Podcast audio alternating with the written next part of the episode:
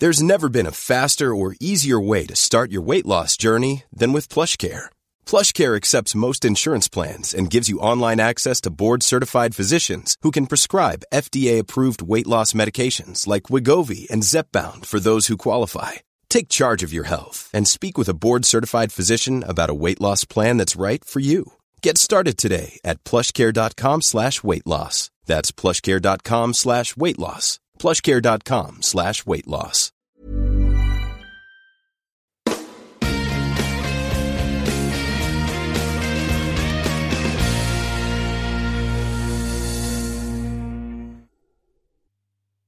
Bien, gracias por seguirnos acompañando. Vamos a continuar eh, a ver si consigo ir terminando con la historia de los ovnis y, y toda esta película que hay montada. Eh, entonces vamos al personaje central de este episodio, de esta crisis eh, que, se ha, que se ha organizado, eh, que es este personaje, este David Grush. Eh, bromeábamos antes con que en un momento dado, en su declaración, eh, porque hay gente que dice, "Oh, es que estas personas están declarando bajo juramento ante el Congreso de los Estados Unidos, esto es muy fuerte. Digo, bueno, es muy fuerte según para quién. O sea, yo si tuviera que declarar bajo juramento ante el Congreso de Estados Unidos, lo pasaría fatal.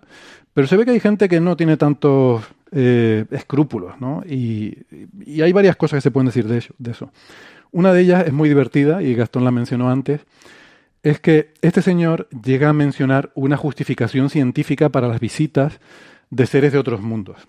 Y dice, bueno, el marco teórico con el que trabajamos. Bueno, mira, no, no, lo voy a decir yo, vamos a escucharlo a él, porque tengo aquí el corte. Está en inglés, ahora se lo. Si no habla en inglés, no se preocupen que ahora lo vamos a traducir. Pero esto es lo que dijo. And then in terms of uh, multidimensionality, that kind of thing, the, the framework uh, that I'm familiar with, for example, is something called the holographic principle. Uh, both uh, it derives itself from general relativity and uh, quantum mechanics, and that is if you want to imagine uh, a 3D object such as yourself casting a shadow onto a 2D surface, uh, that's the holographic principle. So you can be projected, quasi-projected from higher dimensional space to lower dimensional. It's a scientific trope that you can actually cross, literally, as far as I understand, but there's probably guys with PhDs that we could probably but, argue about that. But you have... Bueno, lo que dice literalmente es, dice el marco teórico con el cual nosotros interpretamos estas cosas es algo que se llama el principio holográfico. El principio holográfico se deriva de relatividad general y mecánica cuántica. Y dice, y el principio holográfico es lo siguiente. Si tú te imaginas un objeto tridimensional, como tú mismo, que proyectas una sombra sobre una pared, es una sombra bidimensional, pues eso es el principio holográfico. No es broma, ¿eh? dice eso. Dice, si tú te imaginas la verdad, entonces tú dices, ahora, ahora seguirá explicando. No, no sigue explicando. Dice, pues eso es el principio holográfico. O sea, una sombra es el principio holográfico. Y luego dice, eh, es una, eh, un, tema científico que puede. Pero se justifica al final diciendo algo así como. Eh, esto, bueno, hay gente con doctorados que, que, lo podrán explicar mejor que yo, pero eso es básicamente nuestro marco teórico. A ver, lo que he hecho es un disparate. Lo que he hecho es proyectar. O sea, tú coges un objeto tridimensional y ves la sombra que proyecta, de hecho uso esa palabra, la sombra que proyecta en una pared, es una proyección. Eso es proyectar algo tridimensional en algo bidimensional. Eso es una proyección, eso no tiene nada que ver con el principio holográfico. Eh, no sé si quieren hacer un comentario más, pero eh, eh, a ver. No, aparte la remata diciendo, quizá alguien con, con, hay gente con doctorados que pueden explicarlo mejor, no, cualquier, cualquier niño de 5 años puede explicarlo mejor. O sea, eh, no, sí. No, no, no, no, dice ni, a nada. Nivel, ni, a nivel, ni a nivel de Wikipedia. O sea, yo lo diría, fíjate, yo diría, a ver, eh, díganme ustedes si no, el principio holográfico es la idea de que, que, es un principio, no es que está demostrado ni que se deriva, es una idea de que eh, la información en un volumen tridimensional esté codificada sobre la superficie, el contorno de ese volumen tridimensional. O sea que tú en un volumen, en una superficie bidimensional que envuelve un contorno, puedes codificar la información de ese volumen tridimensional. Y, luego ya no te digo el, no sé, la, la, dualidad de Maldacena o esas cosas, ¿no? Pero yo, el principio holográfico yo lo explicaría así, que no tiene nada que ver con que proyectes una sombra. No sé, Francis, eh, te veo como un poco dubitativo, no sé si lo dirías de otra forma. No, yo creo que este hombre, en lugar del principio holográfico, lo que tenía en mente era la, la alegoría esta, el mito de la caverna de Platón. ¿no? Ah, claro, claro, claro. Y entonces, pues, ha conectado algo de hace dos mil y pico años con ideas recientes que ha escuchado o ha leído en un artículo de, de Scientific American y, bueno, ha comentado mm. eso. Aparte, dice. En cualquier dice caso, el- es clave en toda la gente que hace pseudociencia en este sentido el utilizar teorías de la actualidad que nadie entiende de la audiencia para quedar como super guays. Es que Claro, yo conozco sí. el celecontropíntico. Estos lo conocemos Bien. solamente unos expertos. aparte, dice el marco teórico con el cual estoy familiarizado. Claro, no, claro. Estás famili- no estás familiarizado, macho. ¿Qué querés que te diga? Pero esto que ha dicho Francis eh, me parece a mí que es la clave y es a lo que yo quería apuntar, de que yo no, no me río de que no sepa lo que es el principio holográfico, puedes no saberlo, aunque entonces no lo sacas en el Parlamento, porque en el Congreso, porque si, si ha dicho esta barbaridad sobre esto, ¿cómo me voy a creer lo que ha dicho sobre todo lo demás? Que también son cosas de oídas. O sea, si eres capaz de ir al, al- al Congreso de Estados Unidos bajo juramento y decir que para ti el principio holográfico es la caverna de Platón, eh, si me dices una chorrada, ¿cómo me voy a creer las otras cosas que estás diciendo? A lo mejor son, son chorradas también que también has distorsionado, que has entendido mal. Entonces, pero la clave es lo que dice Francis. Esto es la definición de pseudociencia. Es querer pasar algo como ciencia, darle plausibilidad científica. Porque claro, tú podrías preguntar luego, bueno, ¿y, del- y el principio holográfico qué tiene que ver? ¿Qué demonios tiene esto que ver con viajes hiperlumínicos? De, ah, pues no sé, pero eso ya la tecnología alienígena. Entonces no, estás resolviendo nada con el principio holográfico. O sea, si vas a usar tecnología alienígena, dilo desde el principio. Es tecnología alienígena y no sabemos. ¿Por qué metes el principio holográfico? Porque es una forma de darle plausibilidad hilándolo con cosas que suenan a ciencia, pero realmente no lo es. Es que suene a ciencia. Es darle plausibilidad conectándolo al oyente con ciencia actual. Si esto hubiera sido en los años 70, hubiera dicho, es que es un campo electromagnético, ¿no? porque en aquella época se habla mucho del campo electromagnético, no sé qué. Bueno, pues esto es el tipo de cosas que dice este señor. Y, y luego habla de que hay un programa con cadáveres alienígenas y tal, pero que se lo han contado, que él no sabe. Con lo cual tú dices, no, pero es que está bajo juramento, sí, pero está totalmente blindado. Nadie le puede decir que está mintiendo porque él dice que alguien se lo ha dicho y además no te dice quién se lo ha dicho. No, no, eso, eso ya, si quieres te lo digo en privado, dice. Aquí en público no lo puedo decir. Si quieres te lo digo en una comisión secreta, te lo digo en privado. Pero claro, ahí ya no tiene repercusión. No es lo mismo bajo juramento públicamente en el Congreso que que yo te cuente a ti en privado otra cosa, ¿no? Em, a ver, ¿quién es este señor? Que, que esto es la parte divertida de este asunto. Mm, les hablé al principio de Luis Elizondo, que era el cabecilla de toda la movida que se montó con los vídeos en 2017. Bueno, pues es parte de este grupito. Esto es de la gente del History Channel, del, de los alienígenas ancestrales y del rancho Skinwalker. Eh, de verdad, búsquelo en internet lo del rancho, porque yo no lo conocía hasta que empecé a leer sobre estas historias de ovnis, pero es parte de la, de la cutrecultura estadounidense, esta de, de mágico magufa, más cutre, de verdad. O sea, insisto, eh, cuarto milenio está muy por encima de, estas cosas. Aquí hay mutilaciones de ganado, o sea, en el, rancho Skinwalker, supuestamente aparecen los extraterrestres para mutilar y, descuartizar vacas, ¿vale? Bueno, pues ¿qué pasa? Cuando se montó la que se montó en 2000, un- una cosa que yo hablo con gente por ahí que me dice, no, pero esto ahora, ahora esto ya, ojo, esto es importante porque es la primera vez que el Congreso de Estados Unidos investiga esto. No, el año pasado, en mayo de 2022, hubo otra audiencia del Congreso, pero es que ya nos, olvidamos. Este es el problema con estas cosas. Pasa algo, nos olvidamos. Entonces vuelve a pasar el año siguiente y de repente, oh, oh, como pollo sin cabeza. Oh, algo nuevo, algo nuevo. No, ya en mayo del año pasado hubo también unas audiencias del Congreso de los Estados Unidos con militares de alto nivel, con un informe de, sobre los avistamientos de, de UAP, que es la forma en la que se llama ahora los UFOs. Ya eso pasó el año pasado, ¿vale? Y ya nos hemos olvidado de aquello, ¿vale? Porque no nos han traído los marcianitos y ahora estamos con esta historia. Bueno, la, cronología es la siguiente. Cuando pasó lo de los vídeos en 2017, en 2019 se montó el pollo por un artículo del New York Times. Eh, entonces el Congreso de Estados Unidos decidió que había que crear una comisión para investigar todo esto y que le hicieron un informe. El Pentágono eh, creó una comisión que se llamaba la UAP Task Force. Eh, UAP, como les digo, es como se llama ahora UFO, ¿vale? Eh, Ya, el nombre suena a algo que cuando yo tenía 15 años hubiera hecho, si me dijera, haz unos dibujos animados de, hubiera hecho la UFO Task Force, no sé qué, ¿no? Bueno, pues lo llamaron UAP Task Force. A ver, ¿saben quién estaba en la UAP Task Force? Eh, o sea, al loro porque esta es buena. El como director de esa comisión se nombra un señor que se llama Jay Stratton, Jay es diminutivo de John,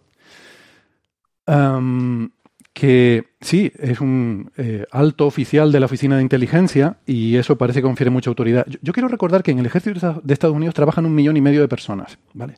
Hay un millón y medio de personas que trabajan para el ejército de Estados Unidos. O sea que cuando alguien me diga que un militar de Estados Unidos es una fuente fiable, digo, espérate, hay un millón y medio. ¿Cuál de esos? No? Y de ese millón y medio hay algunos que pues mm, en algún momento muestran gran valor, hacen un gran servicio a la patria, lo que sea, y ascienden en el escalafón. A lo mejor son magníficos espías y ascienden en la, en la oficina de inteligencia y espionaje, ¿vale? Eso no quita que pueden ser unos flipados. Bueno, pues este señor Jay Stratton, con todos los respetos, es un flipado. Este señor ha estado en la movida del Skinwalker. Sale en el History Channel en la serie de documentales sobre el rancho Skinwalker. Eh, está en Netflix la serie, por cierto, se titula El secreto del rancho Skinwalker. ¿eh? Em, este señor ah, cree que su casa está encantada, que hay fantasmas que le han seguido del rancho Skinwalker cuando él estuvo allí investigando, que le han seguido a su casa. Y lo sabe porque no solo se le aparecen a él, se le aparecen también a su esposa y se le aparecen a sus hijos. Bueno, pues este señor es al que cogen y lo ponen de jefe de la comisión para estudiar los ovnis en el Pentágono. Eh, ¿Cómo? ¿En qué momento a alguien se le pasa por la cabeza, vamos a crear una comisión para estudiar ovnis? Oh, ponga a Jay. No sé, yo me imagino que alguien habrá dicho, bueno, ¿quién se ofrece voluntario para esto? Y claro, llega el flipado. Yo, yo, yo, yo sé mucho de ovnis. Bueno, es tan sinvergüenza, y digo sinvergüenza no en el sentido de insulto, sino literal, de no tener vergüenza, porque yo me, daría vergüenza. Este tío que hace, dice, bueno, esto va a ser una comisión de estudio, necesito un científico. Nombra como jefe científico de la comisión, de la UAP Task Force, nombra como jefe científico a un señor que se llama Travis Taylor, que es un señor que tiene cinco doctorados, por ahí sí, es un científico, que es también del History Channel. Este señor es famoso en Estados Unidos. Quien vea la tele, el equivalente a cuarto milenio en Estados Unidos, conoce quién es eh, Travis Taylor, porque salen alienígenas ancestrales y es el investigador principal de la serie del secreto del rancho Skinwalker. Travis Taylor es el que ha pasado tiempo investigando los fenómenos paranormales del rancho Skinwalker. ¿vale? Travis Taylor ha salido públicamente, hay un vídeo, que lo voy a poner en las referencias, todo esto no me lo estoy inventando, de verdad, lo voy a poner en las referencias porque la gente pensará, Héctor está diciendo chorradas, esto no puede ser tan ridículo. Es tan ridículo. Voy a poner las referencias en el blog para que ustedes lo vean. Hay un vídeo de una comparecencia pública de Travis Taylor diciendo que un poltergeist decapitó su pollo. Lo que están oyendo. Mientras él estaba en el rancho Skinwalker, hubo un fenómeno electromagnético que hizo que se detuviera instantáneamente el jeep que conducía no sé quién, y en el mismo momento exactamente en su casa, que él tiene un corral con una puerta eléctrica, no sé qué y tal, eh, un pollo fue decapitado por la puerta eléctrica del... y la puerta va muy despacito, además lo dice así en, el, en la comparecencia, la puerta va muy despacito, pues decapitó al pollo. ¿Cómo? Alguien tenía que haberlo estado sujetando y tal. Em, y según él, es uno de esos efectos, eh, un efecto que llaman hitchhiker del rancho Skinwalker. Hitchhiker quiere decir que cuando tú vas al rancho, de alguna forma te infectas de la presencia paranormal y luego la llevas contigo a donde vas. Que fue lo que le debió pasar al pobre Jay Stratton después de ir al rancho cuando volvió a su casa, se llevó a los fantasmas del rancho. Este señor es el jefe científico de la UAP Task Force. Eh, este señor dice también que vio un vórtice interdimensional una vez que el coche se le paró. Se paró el coche, no arrancaba, es lo típico de, historias de ovnis. Se bajó del coche a abrir el capó a ver por qué no arrancaba y al mirar hacia arriba vio que había un vórtice en las nubes justo encima de él. Y que se quedó súper sorprendido y que entonces el vórtice se cerró y el coche volvió a arrancar. No es broma. Esta es la gente que, eh, lidera este grupo creado por el Pentágono para investigar las historias de ovni. En este grupo está también David Grush también de la Oficina de Inteligencia, pero también de esta camarilla. David Grash sabemos también que es amigo de Luis Elizondo por eh, comentarios en Twitter entre ambos y que habían trabajado juntos. O sea, es parte de ese grupo, es parte de esa camarilla. Es el grupo de la Academia the Stars, el History Channel, el Rancho Skinwalker y todas las paranoias de fantasmas, poltergeist y hombres lobo. Ah, sí, también hay. No hombres lobo, hay, son werewolves, eh, unos lobos eh, demoníacos. Eh, vale, este, este es el nivel de todo esto. Claro, mm, esta gente hizo un informe el Pentágono hizo dos cosas buenas, ¿vale? En, aquel momento, cuando hubo todo el revuelo de 2019, el Pentágono, la gente está preocupada con esto. Hicieron dos cosas buenas. Crearon una comisión, bueno, que en principio son buenas, que uno puede entenderlas como algo bueno. Dice, bueno, vamos a crear una comisión para investigar esto y vamos a dar transparencia. Vamos a animar a los pilotos a establecer un protocolo para que ellos puedan informar si en una salida eh, en una patrulla ven algo raro, que puedan informarlo. Se estableció un protocolo y se animó a los pilotos, porque claro, lo que ellos dicen, y entiendo que es verdad, tanto eh, Graves como, como mm, Fravor como Dietrich, es que hay un estigma. Eh, de hecho, Fravor y, Dietrich, una cosa que dicen es que si no fuera porque lo vieron los dos, si hubiera sido uno solo, no hubieran dicho nada, porque era algo muy raro. Entonces, bueno, hay un cierto estigma, querían evitarlo y dijeron, bueno, vamos a hacer una cosa, vamos a respetarlo, no vamos a ridiculizar a nadie. Cada vez que un piloto llegue y vea algo, lo animamos a que eh, haga un informe con un protocolo para llevar cuenta de estos registros.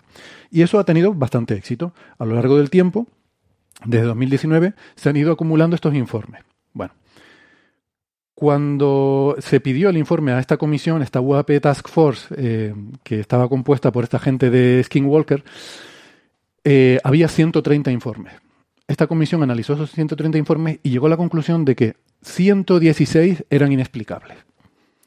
De los 130, 116 eran inexplicables. Pero claro, esta es la gente que ve fantasmas en su casa y a la que los poltergeists le decapitan pollos. Eh, literalmente. No, no, no, me lo estoy inventando. Insisto que yo sé que suena muy grotesco y muy ridículo, pero lo, pondré en las referencias. Em, y claro, mandaron un informe al Congreso mm, con sus conclusiones y esto salió en los medios de comunicación y habrán visto los titulares de que hay avistamientos de ovnis por todas partes y tal. Viene de, este informe. ¿Qué pasa? Que esto se vio rápidamente que no era serio eh, y en 2020, creo, o 21, se disolvió este comité, se echó a la calle a esta gente, no se echó a la calle, pero quiero decir que se, canceló este comité.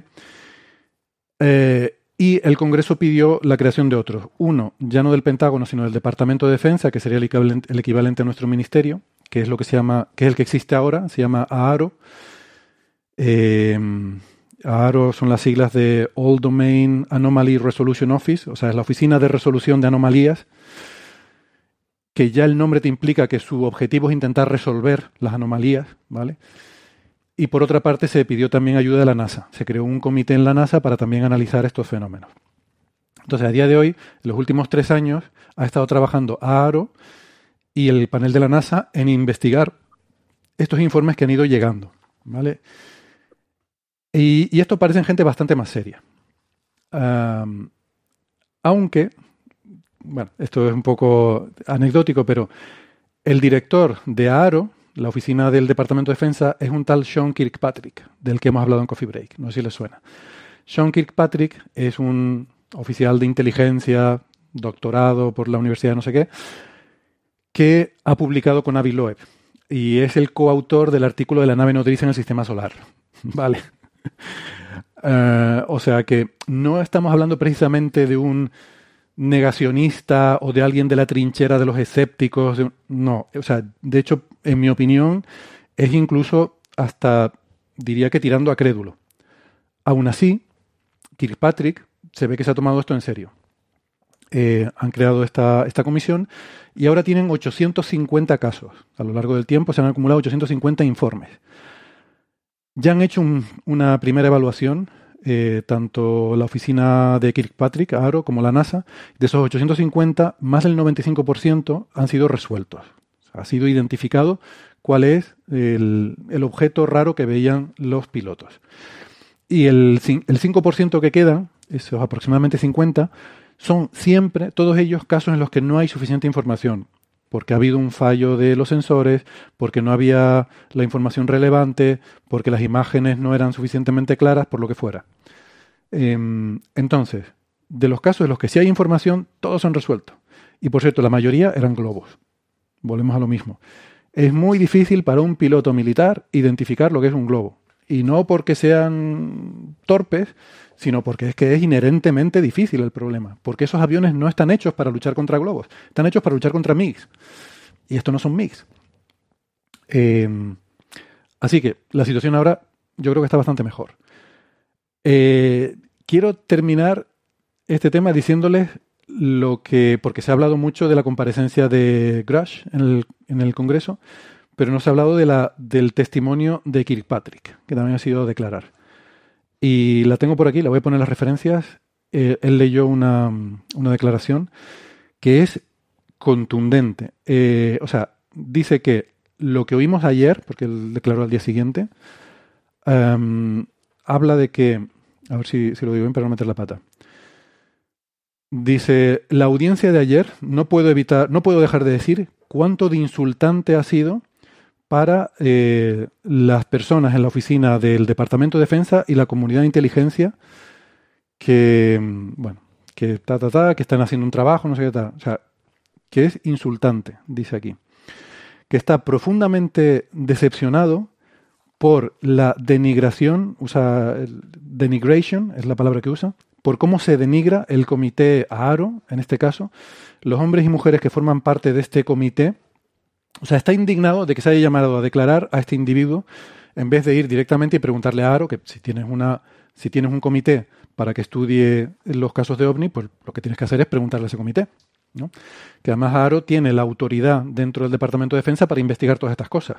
O sea, ellos, eh, además, como dice David Grush, podía haber ido a ellos, que ellos tienen la facilidad de ofrecerle un entorno seguro, un entorno privado, anónimo, donde él podía haber hecho su denuncia y ellos lo podían haber investigado, si realmente existe un programa secreto de tal. Dice, por cierto, eh, bueno, eso habla que es denigrante, que es insultante, que es ofensivo para ellos. Dice, por cierto, eh, no tenemos ninguna evidencia creíble que pueda apoyar las alegaciones de un programa secreto de eh, recuperación y análisis de tecnología no humana.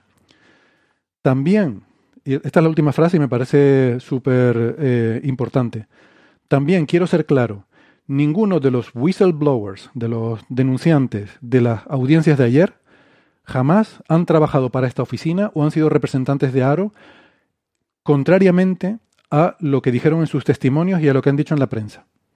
Es decir, aquí está diciendo directamente que, en este caso Cruz, que es el, el, whistleblower, evidentemente no está hablando de los pilotos, pero está diciendo directamente que Cruz ha mentido, bajo juramento, porque debe haber dicho en algún momento, yo eso se me, se me dio haber pasado, que trabajó para esa oficina y está diciendo que no, que es mentira. Entonces, bueno, no lo sé, tiene mucho salseo esto, me parece muy interesante, pero vamos, que Kirkpatrick, que es el jefe de la oficina esta, y que es un tío que dice que probablemente una nave nodriza en el sistema solar, eh, le parece que lo de lo que se vivió en el Congreso con la declaración de Grush, Grush que es denigrante, que es insultante y que, bueno, que, que está indignado con eso. Eh, es que, no sé, poco más que decir. Que alguien todavía pueda dar algún tipo de credibilidad a nada de esto, mmm, realmente es sorprendente. Y que los medios de comunicación, eh, que el, no sé, que el periodismo no ponga cada uno en su sitio, pues nos da a entender que hay un problema, que hay un, problema social. Y no sé, yo concluiría con una reflexión. Yo creo que estoy convencido, esto es una opinión personal mía, o sea, podés, eh, se puede estar de acuerdo o no. Yo creo que el primer signo de tecnología no humana eh, que recibamos nos lo va a traer un telescopio, no va a ser un avión militar. Ahora bien, el último signo de tecnología humana, ese sí que probablemente lo traiga un avión de combate. Y eh, ahí, siendo un poco ominoso, lo dejaría ahí. Pero bueno, eh, no, mira, otra reflexión que se me ocurre. Es que creo que es súper importante, creo que eh, el ser humano tiene muchos instintos de, de, amor, de odio, de violencia, de, de cuidado por las crías, de, de hambre, de sed, de, de, aceptación social. Todo eso lo llevamos programado en nuestros genes, esos anhelos, esos deseos. Creer a alguien a quien concedemos autoridad también es parte de esa programación genética que llevamos. Toda esa programación genética ha sido muy útil a lo largo de la historia evolutiva de nuestra especie. Y no digo solo el Homo sapiens, sino desde que éramos mamíferos, desde que éramos lagartos. Eh, pero en el mundo actual, em, lo que ha servido muy bien durante una historia de cientos de millones de años, en los últimos siglos, las últimas décadas, a lo mejor ya no es tan útil. Y ahora estamos en una época en la que es súper importante em, cambiar un poco el chip y adoptar un pensamiento más racional. Y el pensamiento racional no puede depender de la falacia de autoridad. No podemos depender de, de testimonios por muy autorizados y por mucho que nos lo juren. Un testimonio es un testimonio. Puede ser interesante como punto de partida para una investigación. Pero para poder afirmar algo necesitamos algún tipo de evidencia objetiva, algún tipo de indicio por lo menos, pero que sea objetivo. No podemos creer las palabras de las personas. Porque, y esto lo puse en Twitter, creo que es muy importante, eso nos retrotrae a épocas de pensamiento mágico, de brujería, de superstición, em, de... O sea, yo, yo puedo, mm, con testimonio, yo puedo eh, arruinar la vida a la gente, puedo decir que, he visto mm, pues que nuestra amiga Neferchiti mm, es una bruja. Porque la he visto por la ventana que tiene un caldero muy grande y por las noches se pone ahí a revolver. Eh, Gastón dice que igual no está muy lejos la cosa. por lo mejor no. Pero no, es que me he visto que se pone a revolver un caldero. Y he visto que entra gente a su casa y hacen aquelarres y tal. Y, le arruinas la vida una persona. Pero es que eh, la figura de autoridad hoy son pilotos y mañana puede ser un chamán o un sacerdote. Y pasado puede ser un, un dictador, eh, ¿sabes? Em, es muy importante que vayamos desterrando eso de nuestra forma de pensar y de actuar. Em, entonces tenemos que tender a un pensamiento más basado en evidencia objetiva y menos en falacia de autoridad. Créanme, créanme, tenemos que hacerlo. Háganme caso, que lo digo yo. No, más allá de este, de este apéndice positivista que hiciste, eh, es cierto que está, está grabado de alguna forma. Supongo que nosotros somos un poco seres culturales y seres biológicos y esas dos cosas coexisten en nosotros. Pero también hay mucho de cultural eh, en esa falacia, ¿no? Es decir, se nos, se, nos, se, nos se nos entrena culturalmente a caer en esa falacia. Lo que vemos en televisión es lo correcto, a lo que se pontifica desde ciertos, desde ciertos eh, atriles, es, correcto. Este es un caso particular porque, digo, no está grabado en nuestros genes que le tengo que hacer caso a un piloto y no a otra persona, no un científico. O eh, que está grabado en nuestros genes que el gobierno de Estados Unidos dice la verdad y el gobierno chino no. Eso también es cultural y con ese tipo, con ese tipo de cosas también. No, no, pero quizás sí está grabado en nuestros genes que hay gente a la que le otorgamos, le conferimos una autoridad eh, cuando habla. Y, y a lo mejor eso es contra lo que creo que tenemos que luchar. A lot can happen in three years, like a chatbot may be your new best friend. But what won't change? Needing health insurance. United Healthcare Tri Term Medical Plans, underwritten by Golden Rule Insurance Company, offer flexible, budget friendly coverage that lasts nearly three years in some states. Learn more at uh1.com. Quality sleep is essential. That's why the Sleep Number Smart Bed is designed for your ever evolving sleep needs. Need a bed that's firmer or softer on either side? Helps you sleep at a comfortable temperature? Sleep Number Smart Beds let you individualize your comfort so you sleep better together. JD Power ranks Sleep Number number 1 in customer satisfaction with mattresses purchased in-store. And now, save 50% on the Sleep Number limited edition Smart Bed for a limited time. For JD Power 2023 award information, visit jdpower.com/awards. Only at a Sleep Number store or sleepnumber.com. Aún así, en ciencia es, lo habitual, es decir, en, ciencia el argumento de, autoridad es muy, muy habitual. Cuando tú escuchas hablar a una persona que se ve que sabe de lo que está hablando, que tiene un cierto conocimiento, que utiliza una cierta jerga, etcétera, lo natural es que tú asumes de que realmente tiene ese conocimiento, no que se lo está inventando sobre la marcha como ChatGPT y que te está acuñadeando eh, con términos técnicos inventados, ¿no? A priori tú piensas que, que sabe de lo que está hablando, ¿no? Eh, si no tuviéramos esa sensación de, de que eh, quien aparenta tener conocimiento lo tiene, eh, gran parte de la ciencia sería imposible de hacer. ¿no? Pero eso es cuando tú vas a aprender de algo que no sabes. Tú das autoridad, otorgas esa autoridad al maestro, al profesor, pero por ejemplo, un científico no puede llegar y, y entrar y decir, tío, he, visto el bosón de Higgs, me, tienes que creer, te juro que lo he visto. Y tú dices, bueno, ¿y cómo era? Era, una pasada. Fascinante, Fascinante. increíble. ¿Y qué, qué masa tenía? Bueno, no sé. No, me tienes que dar datos, ¿no? Por lo menos, por lo menos dame datos. Y alguien lo tendrá que comprobar y ver si esos datos coinciden con los que tú has dado, ¿no? Por ejemplo, creo que ahora vamos a dar paso a un tema en el cual creo que esto va a quedar muy patente, sobre la diferencia entre cómo se tratan las historias de ovnis o de brujas o de apariciones de la Virgen, que estaban todas basadas también en testimonios de gente que juraba que habían visto a la Virgen, y en muchos casos altos estratos de la sociedad, gente muy respetada en la sociedad de la época. Eh, y ahora podemos ver cómo se hace en el ámbito científico, por ejemplo, a raíz de este descubrimiento que afirman unos investigadores coreanos que se llaman, ayúdame Francis, Sukbae Lee, Ji Hong Kim y Yuan Wan Kwon.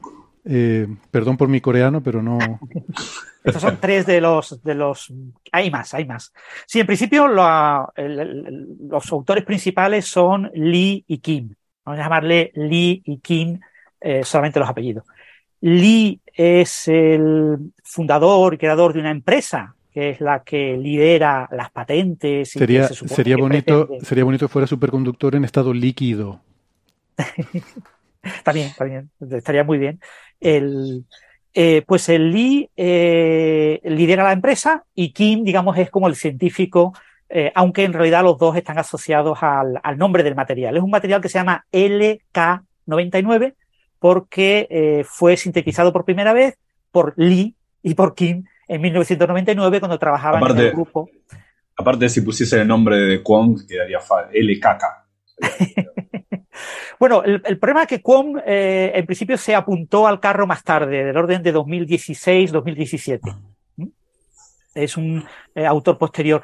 Eh, esto es una cosa que surgió en julio, hace, hace no muchas semanas, el, el 24, el lunes 24 de julio, cuando nos levantamos en Archive eh, a leer los artículos de Archive en, en Condensed Matter, en, física de materia condensada, pues nos encontramos con dos artículos que estaban generando un revuelo mediático enorme en redes sociales. Habían, se habían publicado dos artículos, uno con tres autores, el otro con seis autores, y solamente coincidían los dos primeros autores.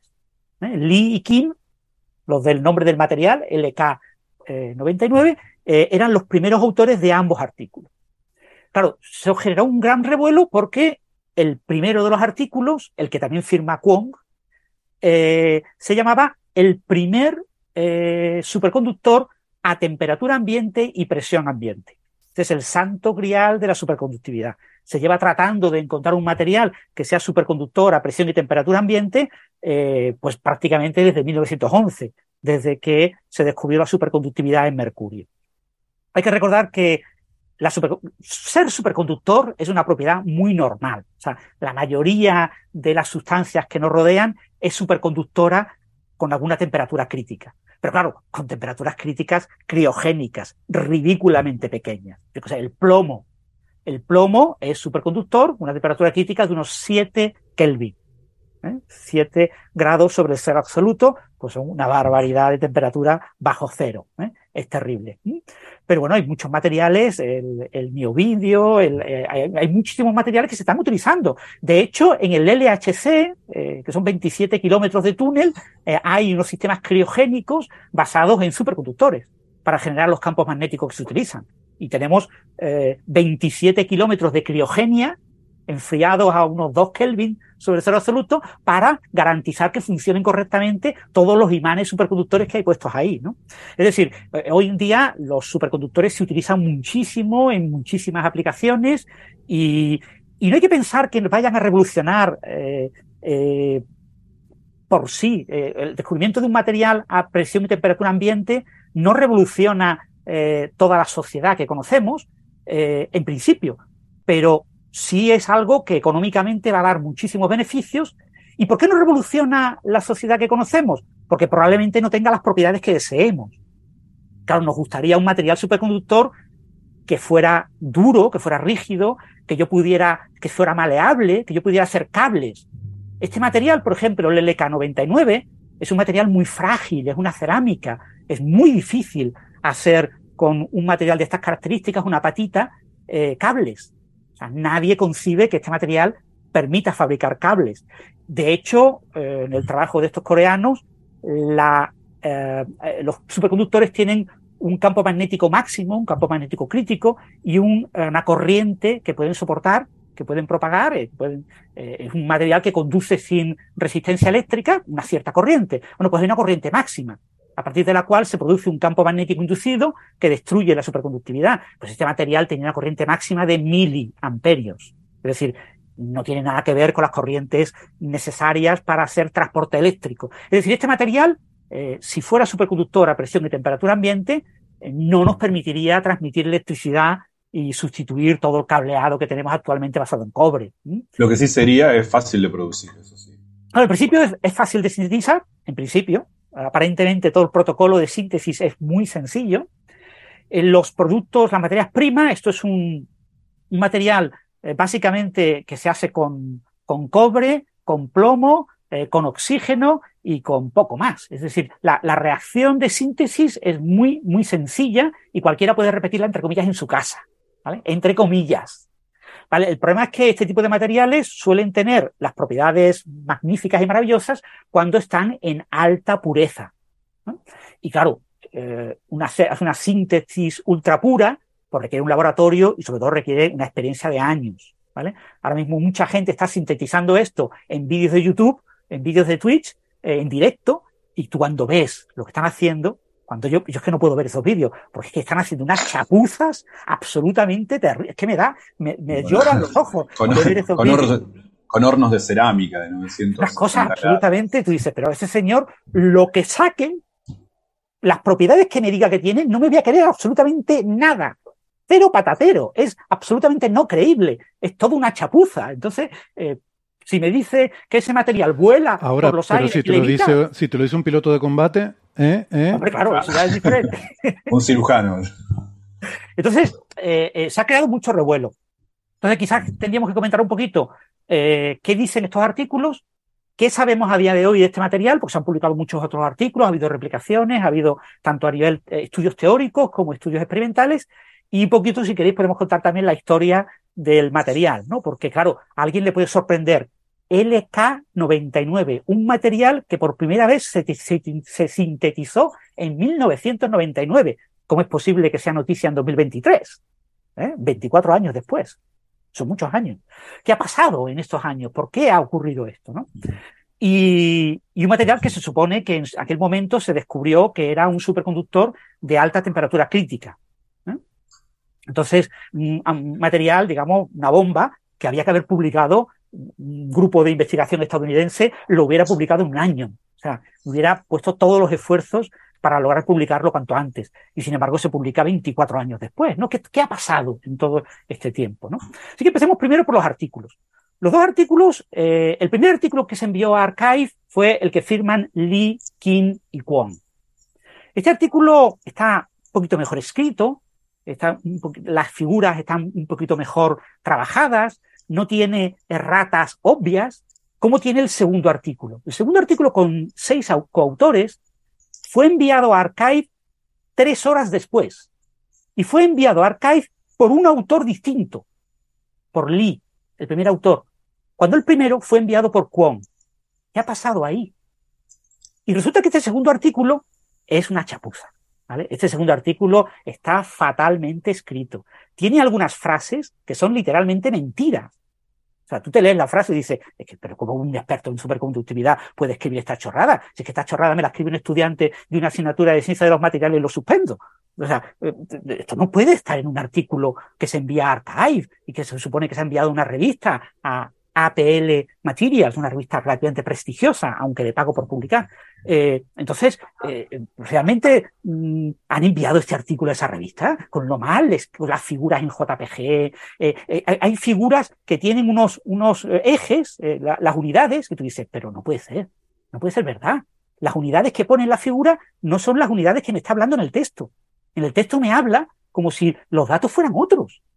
Pero estos señores, ¿dónde, ¿dónde tienen la cabeza? Unas figuras que aparentan ser figuras propias de un artículo de superconductividad, pero cuando tú las miras dices, pero vamos a ver, pero qué chapuza es esta, pero ningún experto en superconductividad dejaría cortada la figura ahí, te, deja justo en el, en el, en el momento álgido, eh, eh, en el momento en el que se ve la clave, porque un superconductor no es un material que conduce sin resistencia eléctrica. No, eso es un material que conduce con resistencia eléctrica cero, que no es un superconductor. Un superconductor no es un material que levita en un imán por efecto Meissner. No, un, material que levita por efecto Meissner es un diamagneto, un material diamagnético, un alevín de rana, el agua es diamagneto, el grafito es diamagneto. Ese vídeo que presentan estos señores, esto acompañan sus dos artículos con un enlace a un vídeo. Ese vídeo es del año 2020. Cuando miras el, vídeo y lo ves la referencia, es un vídeo de 2020. Un vídeo de 2020 mostrando cómo levita un trocito de material, un material un poco irregular, cómo levita sobre un imán apoyado sobre la parte más gruesa del material y está así como, eh, y lo tocan con un lápiz y lo mueven un poquito. dices, eso te lo hago yo en casa con un imán permanente y con un trocito de grafito. Mina de un lápiz. Con mina de un lápiz yo te hago ese vídeo. Y tú te lo crees o no. Eso no significa que haya superconductividad. Solo significa que tienes un material diamagnético y el grafito es diamagnético. Eh, hay muchos materiales diamagnéticos. Eh, es decir, para que un material sea superconductor, tiene que mostrar muchas propiedades típicas de los superconductores. Tienes que calcular su eh, corriente crítica, su campo magnético crítico. Tienes que ver si hay más de un campo magnético crítico, porque los superconductores de tipo 1 tienen un campo magnético crítico, por encima del cual ese campo magnético destruye la superconductividad y produce eh, la transición de fase en el superconductor, pero eh, hay algunos materiales de tipo 2 que aguantan un poco más, aguantan un segundo campo magnético crítico. Tienes que verificarme si tu material es tipo 1 o tipo 2. No tienes que mostrar en tu figura. ¿Cómo no vas a hacer eso? Además, si me dices que el material es de 1999, eh, lleva 24 años y no ha sido capaz de, capaz de hacer lo mínimo, el 1 más 1 igual a 2 en superconductividad, no eres capaz de hacerlo en un artículo que sabes que va a generar un eco mediático terrible, ¿qué pasa? Claro, ¿qué pasa con estos artículos? Pues que nadie se los cree. Es decir, ningún experto en superconductividad con dos dedos de frente se puede creer un artículo así. Son artículos muy mal escritos, sobre todo el, artículo de seis autores es una chapuza. Ahora hay una segunda versión, ¿vale? Han, han, arreglado un poquito ese artículo, han arreglado un poquito ese artículo. A las figuras que tenían los ejes mal, le han puesto los ejes aparentemente bien, pero sigue teniendo errores. Tiene eh, mensajes en, en coreano. El PDF en inglés tiene mensajes en coreano. Cuando tú traduces ese mensaje en coreano es, este link no funciona. Dice, pero vamos a ver, ¿cómo puedes, cómo puedes enviar a Archive un artículo así? O sea, ¿qué, ¿qué, respeto tienes tú por Archive? Y si has enviado una revista, ¿qué respeto tienes tú por el sistema científico y la revista científica?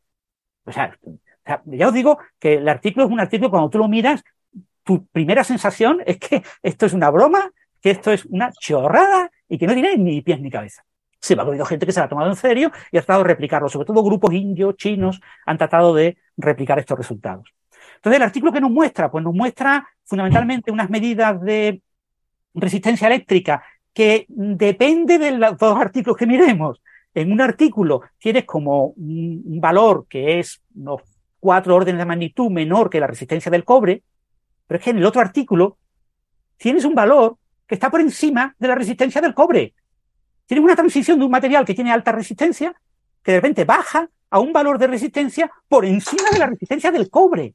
Y tú me estás diciendo que eso es una señal de eh, transición superconductora. Y yo te digo, oh, pues te lo creerás tú en tu casa. Pero esto no se lo cree ni, ni, ni el último oyente de nuestro programa. ¿Cómo te lo vas a creer? Eso, eso de risa. Pero tienes el otro artículo. Y en otro artículo te ponen más o menos la misma figura, han cambiado un poquito los ejes, han cambiado cositas, pero ya te, te ponen un valor de resistividad mucho más bajo que el del cobre. Y dices, ah, bueno, bueno, deben de ser que el segundo artículo, por alguna razón, lo han enviado más rápido de la cuenta. Pero si yo me doy cuenta de eso, se da cuenta todo el mundo. Entonces la gente, los medios coreanos, los periodistas coreanos que han entrevistado a Lee, que Lee tiene una empresa que ha patentado este material, ha enviado tres patentes y ya tiene concedida una de ellas. ¿eh? Y está a la espera de las otras dos patentes. Tiene registrado LK-99, es una marca registrada, es un nombre ya registrado, es decir, pretende comercializar eso. Bueno, pues ha recibido varias entrevistas y le han preguntado, ¿y qué pasa con esto de pequeños detallitos? ¿Qué pasa con esos son detallitos sin importancia? ¿Qué le importa? Que las figuras estén bien y los ejes estén bien y las unidades estén bien. ¿A qué le importa eso? Pero, pero ¿por qué? ¿Por qué esa diferencia entre los dos artículos? ¿Y qué dice Lee? Dice, es que el primer artículo no tendría que haberse enviado a Archive. Kwon envió el artículo sin mi permiso y el permiso de Kim. El tercer autor quería ser el tercero en recibir el premio Nobel, por este material. Y dijo, como yo estoy colaborando con ellos desde el 2016, pues voy a poner mi nombre como tercer nombre y envío un artículo por mi cuenta sin vuestro permiso a Archive. Y así, cuando os den el premio Nobel, me lo tendrán que dar a mí también. Pero resulta que entonces los otros se dan cuenta y dicen, pues rápidamente tenemos que arreglarlo, enviemos un artículo a Archive y tres horas más tarde envían el segundo artículo. Por eso el segundo artículo es una chapuza. Porque, Pero perdona, perdona, Francis, eso es muy fuerte lo que estás diciendo, porque de hecho, eso, cuando envías un artículo a Archive o a cualquier revista, tienes que marcar una casillita diciendo que los coautores están de acuerdo con aparecer ahí y con que envíes ese artículo. Pues eh, resulta que este hombre ha dicho en prensa que va, que ha solicitado, de hecho ha dicho que ha solicitado a Archive que hagan un withdraw, que eh, retiren el artículo de Archive firmado por Kwon. Claro, lo está diciendo una persona que aparece como coautor, pero no es el que lo ha enviado. Lo habitual es que el que ha enviado el artículo sea el que lo, lo retire. Entonces, no sabemos qué va a pasar. Hay un coautor estadounidense, otro Kim, el segundo Kim, el Kim coreano, pero afincado en Estados Unidos, que está de coautor en el eh, artículo de seis coautores, que ha sido entrevistado por varios medios canadienses y estadounidenses.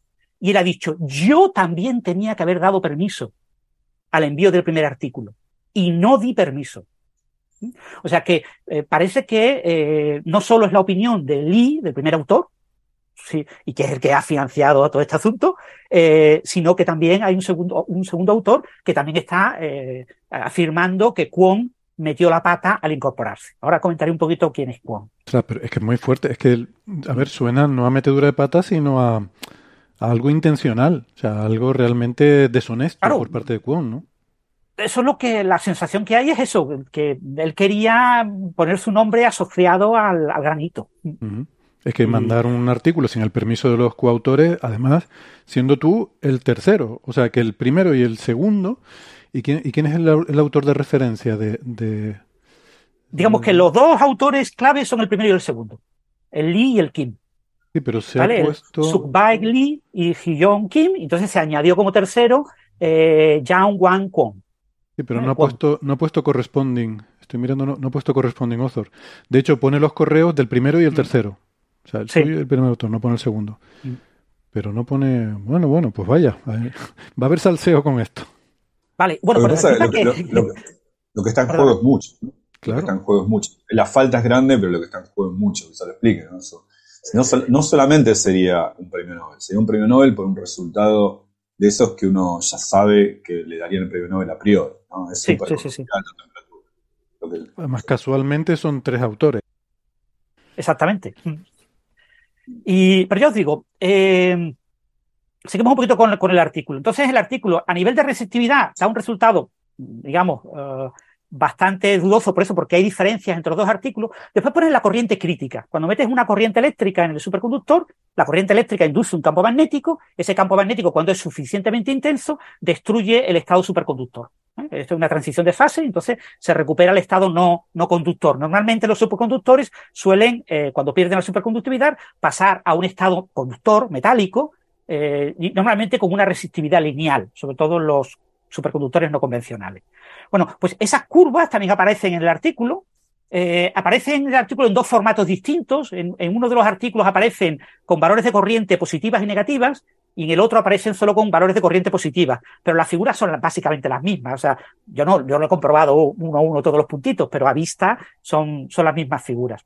Esas figuras nos dicen eso, que la corriente crítica que tiene este material es relativamente baja. Es decir, son corrientes críticas que hacen que sea un superconductor para aplicaciones en microelectrónica, en, yo qué sé, en ordenadores cuánticos, en cosas así. Pero no, no es una corriente lo suficientemente alta como para permitir que este superconductor eh, a temperatura, supuestamente a temperatura ambiente, pudiera ser útil para generar grandes campos magnéticos o para conducir electricidad a gran escala. Tiene también el campo magnético. De nuevo, en los campos magnéticos, el campo magnético crítico es muy bajo, es decir, todos estos estudios están hechos como con eh, aparatos de laboratorio baratos, ¿vale? En un estudio, eh, en un laboratorio de superconductividad, tú tienes que tener imanes que produzcan 10 Teslas, ¿vale? Porque tienes que probar los campos magnéticos críticos, te interesa que sean altos, de varios Teslas, y claro, tú ahora te haces unos, experimentos en los que recorres un intervalo de hasta un Tesla. Y tú dices, uh, pues esto es, esto es como muy casero, ¿no? Para hacer un, un artículo habitual. Son curvas mmm, extrañas porque no tienen el comportamiento habitual. ¿Vale? El comportamiento habitual en, en, este tipo de curvas es más o menos conocido, más o menos casi todos los superconductores tienen curvas relativamente parecidas, con estructuras más o menos parecidas, ¿no? Eh, eh, tiene su, yo qué sé, pues la susceptibilidad magnética. La susceptibilidad magnética tiene un valor más o menos constante que crece antes de llegar a la temperatura crítica, pega un salto grande, la susceptibilidad magnética es negativa, para que el material sea diamagnético y por lo tanto pueda levitar en el imán, eh, es negativa, más o menos constante, pega un subidón cerca de la temperatura crítica y a partir de la temperatura crítica coge un valor muy pequeño positivo o un valor aproximadamente cero. Entonces tienes una curva característica, perfecta, maravillosa de la susceptibilidad del diamagnetismo que te permite determinar cuál es la temperatura a la que ocurre eh, la transición superconductora. Bueno, ¿qué tenemos aquí? Pues tenemos, esas curvas normalmente se miden de dos maneras. Una manera es medirlas aplicando un campo magnético. Recordad, queremos medir, para medir la resistencia tenemos que aplicar una corriente. Para medir campo magnético, la, la, susceptibilidad magnética, tenemos que aplicar un campo magnético. Metemos un campo magnético pequeñito que sabemos que no va a romper el estado superconductor y lo aprovechamos para medir esto. Bueno, pues eso se puede hacer eh, enfriando el material, aplicando el campo magnético, aplico el campo magnético, lo voy enfriando y voy midiendo la susceptibilidad magnética, o puedo enfriar el material, poner el campo magnético y calentar el material y observar la curva. Y son dos curvas que tienen una estructura más o menos parecida, una está por encima que la otra y acaban coincidiendo justo antes de la temperatura crítica y acaban pegando ese salto, esa transición característica a, un valor próximo a cero y continúan más o menos horizontal. Bueno, lo que vemos en este artículo son dos curvas con unos valores absolutamente enormes, unos valores relativamente grandes. Eh, esto siempre depende de las unidades que elijan, ¿no? Pero son valores claramente distintos de cero y que más o menos se unifican en un punto. 400 Kelvin. Y a partir de ahí no sabemos nada.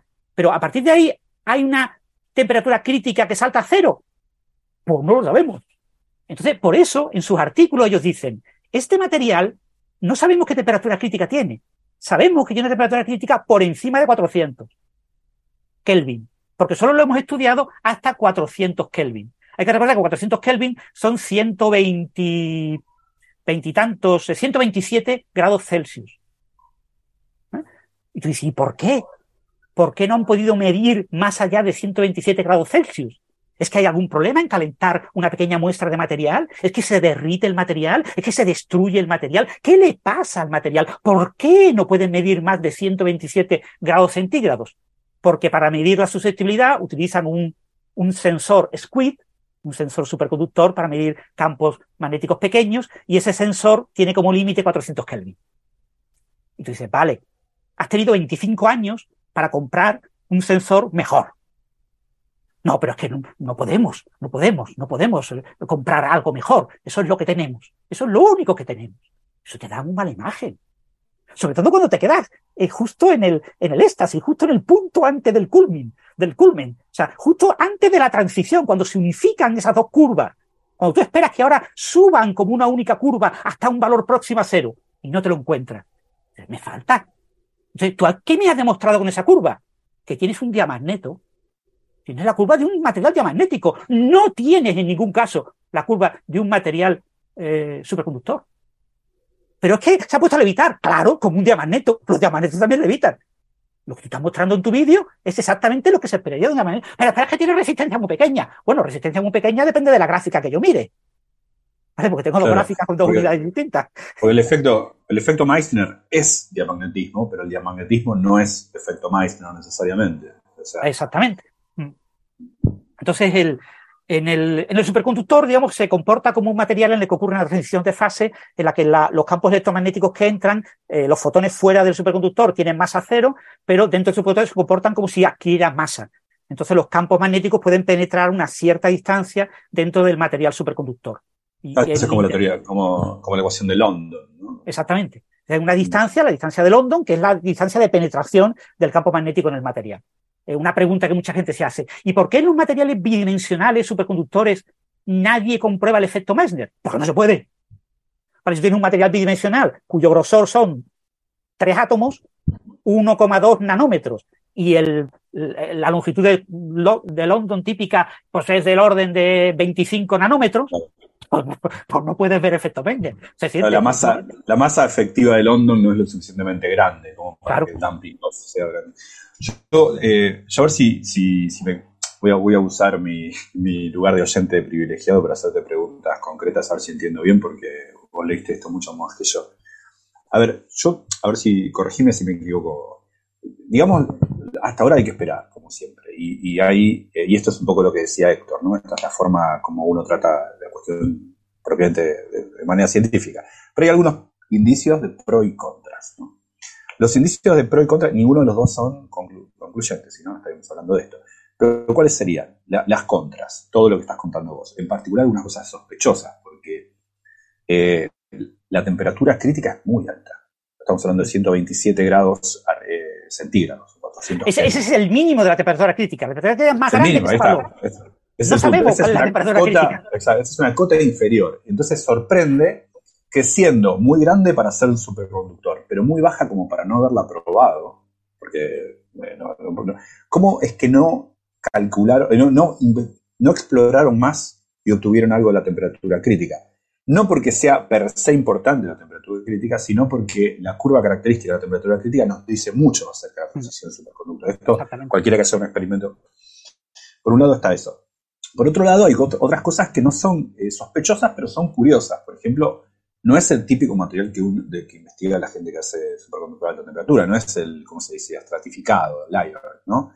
Eh, es una, no, pero, ahora vamos al, lado positivo, eh, nada teórico impide a priori que esto sea un superconductor. De hecho, nadie probó ni, ni, refutó que lo sea, pero está este, este paper de Griffin, hay otros, pero de Griffin llamó mucho la atención, esta, mujer de Berkeley, que eh, hizo corridas no de este mismo material, pero de cosas muy relacionadas, y mostró que dependiendo, porque recordemos, esto es una, patita o patito también lo que llamar, de, de, plomo, donde tenés 10 átomos de de plomo y vos reemplazás algunos por eh, de cobre. Básicamente uno. Nueve de plomo y uno de cobre. Claro, pero, a priori uno podría reemplazar más, ¿no? Porque este, estos materiales en que, que podés eh, reemplazar de tantos 10 de plomo que tengas, eh, algunos cobre. Y de hecho, dependiendo, no, es que todos los plomos cumplen el mismo rol, hay formas inequivalentes de reemplazar. ¿Qué plomo reemplazas de la patita por un cobre? Es crucial. Y de hecho, en las simulaciones se ve, ¿no? Simulaciones de materiales parecidos, en realidad se ve esto, ¿no? Se ve que eh, eh, si vos reemplazás algunos, tenés un semiconductor aburrido, pero si tenés, eh, si reemplazás otros, no ves que sea superconductor necesariamente, pero ves unas bandas planas correlacionadas cerca del nivel de Fermi, que se ve en otras, no en todas, pero en otras familias de superconductores. Entonces uno dice, bueno, mm, no, esto no ni verifica ni ni refuta nada, a, diferencia de muchos blogs que andan hablando por ahí, pero eh, al menos dice, bueno, mira, está esta avenida como para explorar. Después están los que intentaron... Eh, tranquilo, tranquilo, vamos a aclarar un punto importante de lo que acabas de decir. Eh, no es verdad que las bandas planas indiquen superconductividad. No, no, por eso dije que, no se necesariamente. superconductores con bandas planas que son materiales bidimensionales, que tienen temperaturas críticas de menos de 3 Kelvin. ¿Vale?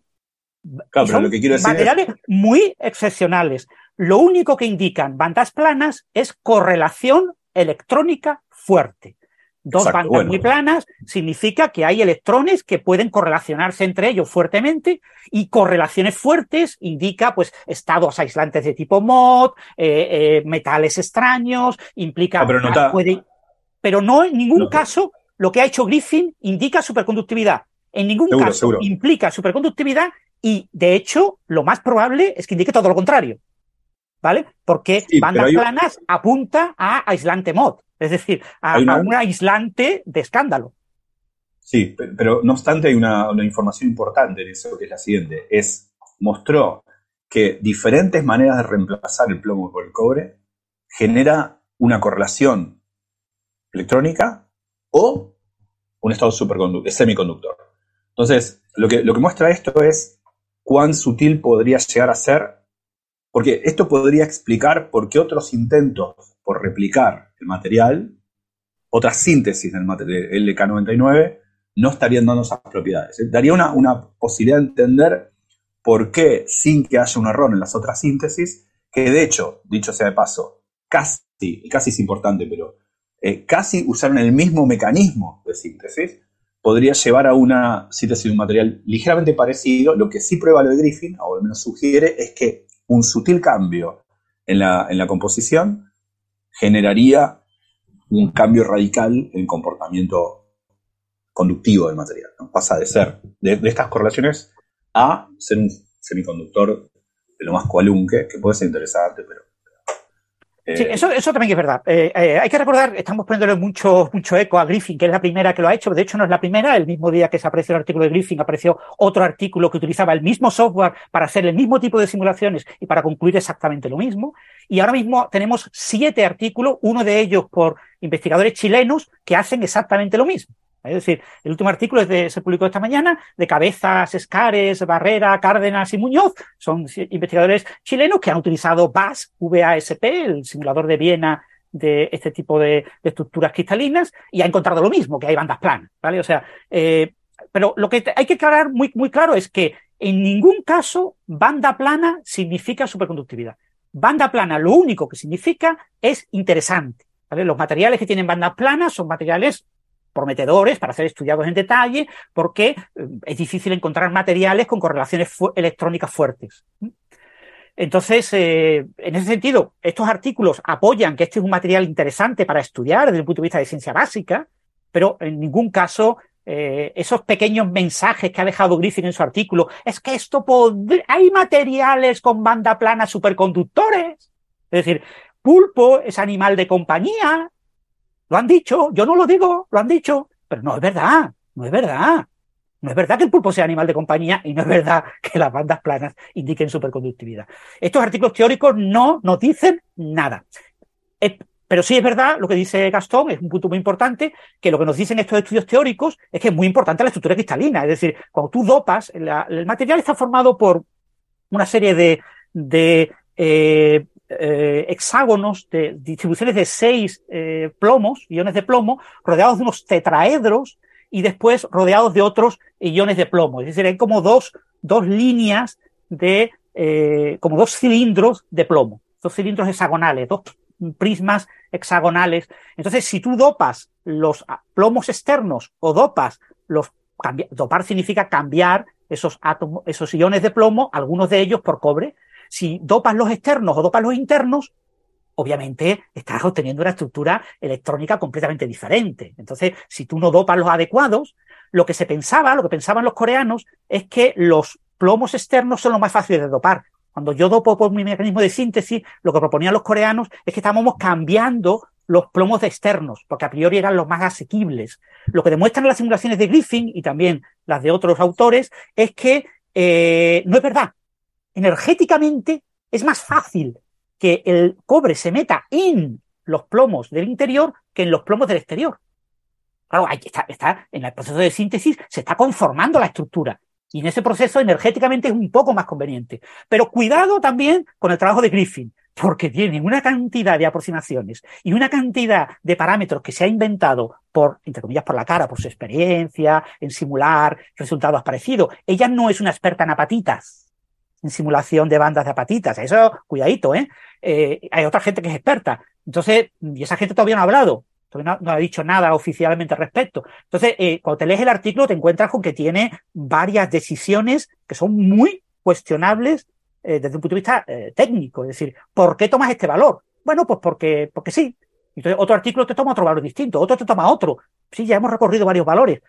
El trabajo de Griffin es un trabajo hecho con muchas prisas, eh, consultando con gente, con una gran experiencia que tiene ella en este tipo de software, pero con cuidado, mucho cuidado, porque eh, hay que cogerlo con alfileres. Es decir, que todas las conclusiones de este tipo de trabajo que se están sacando ahora a nivel teórico son trabajos que se están haciendo muy rápido y que hay que tener mucho cuidado con ellas, ¿no? En, exagerar realmente el contenido. Griffin mencionó que varias de las curiosidades que veían esta configuración, que no veían otra, cuando digo esta configuración, eh, ella habló más de una. el trabajo de Griffin ella menciona, no, no en el caso del que da la semiconductividad, sino en el de las bandas planas, la configuración de las bandas planas, menciona que había visto algunas peculiaridades que le habían sorprendido en función de su experiencia con, esta, con, esta, con este tema y que había llamado a algunos químicos para ver si les, parecían igualmente sorprendentes. Yo sí consultó con varias personas. Eh, yo no soy experto en esto como para saber cuán cuidadosa es. Parece. Eh, igual es muy cauta esa, ¿no? Eh, enfaticemos eso, porque a veces son más overclaiming la gente que habla del trabajo de ella que ella. Ella empieza diciendo: Yo no, esto no verifica mm. ni refuta las propiedades superconductoras del LK99, solo dice que, en efecto, diferentes configuraciones pueden dar. Yo lo tomaría más como, como, como una posibilidad de explicar por qué hay que ser más cuidadoso cuando uno dice que sí, sintetizó la misma apatita. Porque los otros trabajos dicen, hacemos espectrografía X y vemos que en efecto las redes son hexagonales, sí, pero eso no, no es suficiente para decir que estás haciendo exactamente la misma. Claro, pero lo, que plantea Griffin, eh, o sea, lo que tú estás comentando es una cosa que plantea entre líneas Griffin, no lo deja del todo claro, pero lo sugiere cuando habla de materiales eh, de tipo Van der Waals, montados a plano. Eh, plantea la posibilidad de que lo ideal sería sintetizar este elemento, este, este material, átomo a átomo.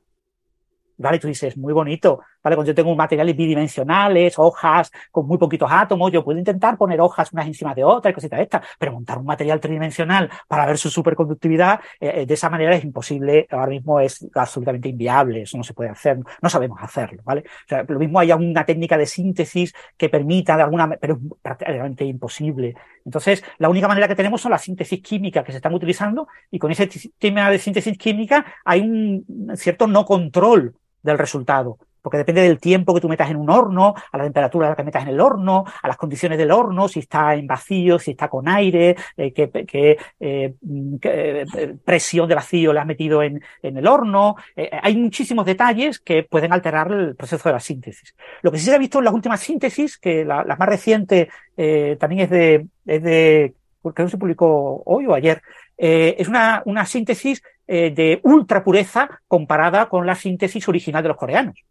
La síntesis de los coreanos dijeron que habían, eh, tenían varias muestras y, estaban estudiando la muestra más pura que tenían. Y es una muestra que tiene, que tiene eh, algo de cobre. se nota en las líneas en el difractograma que hay impurezas, ¿no? Eh, eh, sin embargo, en, las últimas síntesis que se han realizado, eh, ese tipo de líneas de impurezas se han eliminado prácticamente totalmente. Así que estamos teniendo con difractogramas una estructura muy próxima a lo que Griffin considera a nivel teórico. Sí. Sí, igual... La cosa es que tú me digas que mm, ¿qué átomo de plomo se ha dopado? Pues eso no lo podemos saber. Claro. no, tenemos manera de hacer eso.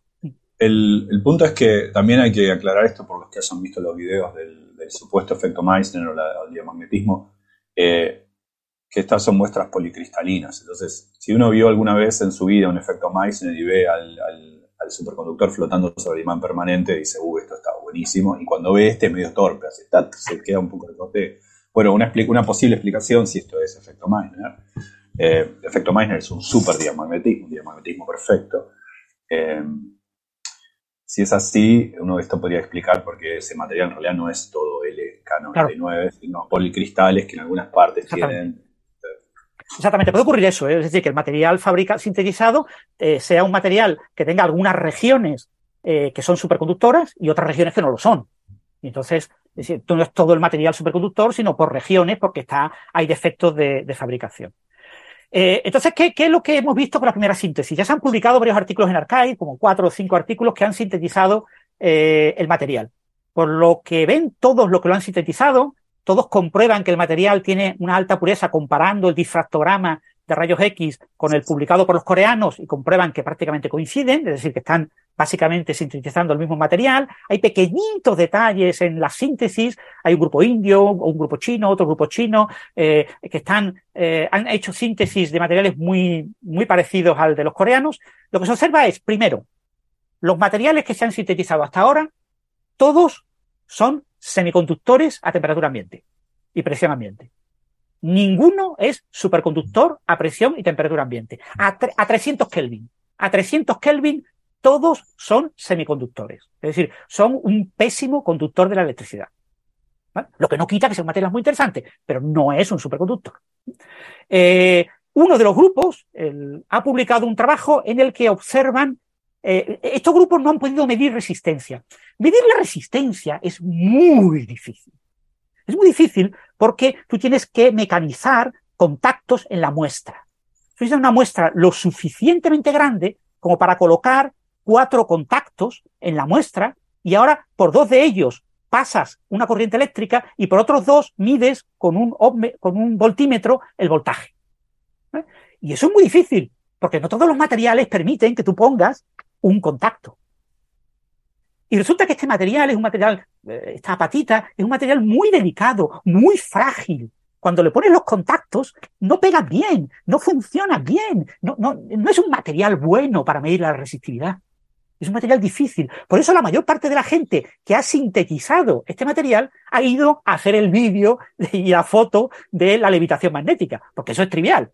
Es que ha habido gente que te ha puesto levitación magnética en un tubito con líquido y se ve como una motita en un líquido sube por, el, por la pipeta. Tú dices, pero vamos a ver, tío, ¿qué me estás diciendo? ¿Eso qué, ¿Eso qué tiene que ver con la levitación?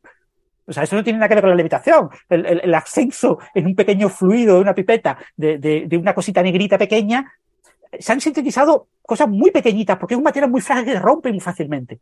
Eh, tratar de romper una pequeña muestra con un tamaño que uno quiere, ahora mismo no lo controlamos. Es un material muy frágil. Entonces, poner los contactos es muy difícil. Entonces, nadie está midiendo la resistencia. Nadie está midiendo sí. la resistencia porque es muy difícil medirla. Entonces, los sí únicos que la han medido, los únicos que la han medido, eh, han hecho así como un truco un poco, eh, han tratado de, de, tenían seis muestras, han medido la resistencia en seis muestras y todas han sido semiconductores. Ninguna ha dado resistencia cero, salvo una. Una ha dado resistencia muy pequeña, a, un, cambio de unos cuatro órdenes de magnitud en la resistencia, alrededor de 110 Kelvin. Pero la curva que tú ves es una curva, la transición supuesta superconductora es una súper suave, una cosa, no, no tiene pinta de superconductor ni de lejos, ¿vale? O sea, eh, eh, aunque ellos dicen, bueno, es un material de resistencia cero por debajo de 110 Kelvin, en realidad lo único que tienen es una muestra de las seis que hemos fabricado, sintetizados de alta pureza, eh, muestra resistencia cero. Las otras cinco no hemos podido medir bien la resistencia, entonces no sabemos si tiene resistencia cero o no. También uh -huh. han metido campos magnéticos, y los campos magnéticos suelen cambiar a temperatura crítica, y le han metido hasta nueve teslas. Y lo que ven es que, bueno, pues casi no cambia la temperatura crítica. Eso no pasa con un superconductor. Es decir, ahí lo que nos están diciendo esas figuras, claramente, es que no se ha mecanizado correctamente los contactos, no se ha medido correctamente eh, la resistencia del material, que por lo tanto eh, es poco creíble el resultado. Entonces, el resultado de que tiene resistencia cero por debajo de 110 Kelvin, recordar que 110 Kelvin son 163 grados centígrados bajo cero. Es que no estamos hablando de temperatura ambiente. ¿eh? ¿Este material es posible que sea superconductor? Pues claro que sí, el plomo es superconductor. Este material tiene plomo, el cobre no, pero el cobre mezclado con cosas sí es superconductor. Entonces, eh, perfectamente puede ser superconductor, pero su temperatura crítica va a ser probablemente muy pequeña. ¿eh? Y, y ya lo que, la evidencia que tenemos es eso. Es un material que con seguridad, y lo han mostrado ya muchos grupos, es semiconductor. Es decir, es un pésimo conductor a temperatura ambiente. Entonces, tú me puedes decir, pero es que tenemos todavía la pizquilla de que quizás se pueda sintetizar de manera más ultrapura. Que va a ser muy difícil hacerlo de manera mucho más ultrapura, pues ya hay síntesis muy buenas, eh, muy ultrapuras, ¿no? O sea que eh, es muy difícil eh, hacerlo mejor de lo que ya se está haciendo y eh, con toda seguridad este material no va a ser un superconductor a alta temperatura. Lo que no quita que sea un material muy interesante para eh, muchas otras aplicaciones. Sí, y hay una cosa que, que sí. Una, una, cosa decía Francis Voss por Twitter que me parece importante para calmar a la gente que está diciendo, ¿y cuándo vamos a saber de esto? Recordemos que ya no hay apuro por saber de esto, hay apuro por saber bien de esto. Claro. Pero entonces, ¿qué pasa? Ahora los grupos que sean los próximos en decir algo, no, está bien, bueno, o sea, tener un buen paper, pero eh, quizá un Nature y todo. Eh, pero eh, la gente más seria estará tratando de hacer un análisis muy exhaustivo y los trabajos serios van a tardar más tiempo porque no está la premura. La premura se discutirá, supongamos que el día de mañana se demuestra que esto en efecto es un, supercondu un, superconductor a temperatura, no sé, a 500 Kelvin. Eh, temperatura crítica. Bueno, ahí sí se, dirimirá quién gana el Nobel en un campeonato de taekwondo. Eh, los coreanos se cagarán a trompadas y, ganará alguno. Pero el próximo paso no va a ser eh, ya. O sea, todos los van a seguir saliendo trabajos, pero no van a seguir saliendo trabajos que sean concluyentes. El trabajo concluyente va a tardar un poco. ¿Por qué? Porque va a ser un análisis pues, pues exhaustivo. mal, porque estos días han sido un agobio de no parar de salir artículos. ¿eh? Y así es, así es. Recordemos cuando, por ejemplo, Opera dijo que en 2011 que los neutrinos iban más rápido que la luz. Empezaron a salir pavadas todos los días, incluso de gente seria. Pero eh, alguien al final hizo un análisis exhaustivo y casi un año después supimos que alguien había conectado mal los cables. Acá eh, va a pasar algo, probablemente va a pasar algo parecido. Ese trabajo concluyente va a tardar un poco, no no va, a estar esta semana, y esta semana van a seguir saliendo trabajos sobre el EK99 teóricos y experimentales.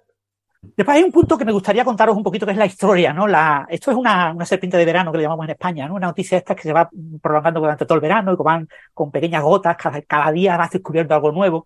Quizás mm, solamente como prensa rosa científica, contar un poquito el tema de, de la intrahistoria de todos estos artículos, ¿no? Eh, claro, una crítica que la gente le hace a, a estos autores, a Lee, cuando le entrevistan los periodistas, Lee, ¿y por qué no has esperado a pasar por revisión por pares para publicar tu artículo? ¿Por qué lo subes a Archive? ¿Y qué te dice Lee? Es que ya lo he publicado con revisión por pares. Ya está publicado en la revista The Journal of Korean Crystal Growth and Crystal Technology. Lo publicamos en marzo. dice, ah, y tú miras en la revista y te lo encuentras un artículo en coreano que habla de LK y que tiene muchas de las figuras que han aparecido en Archive. Aparecieron en marzo. Y nadie se enteró. En coreano.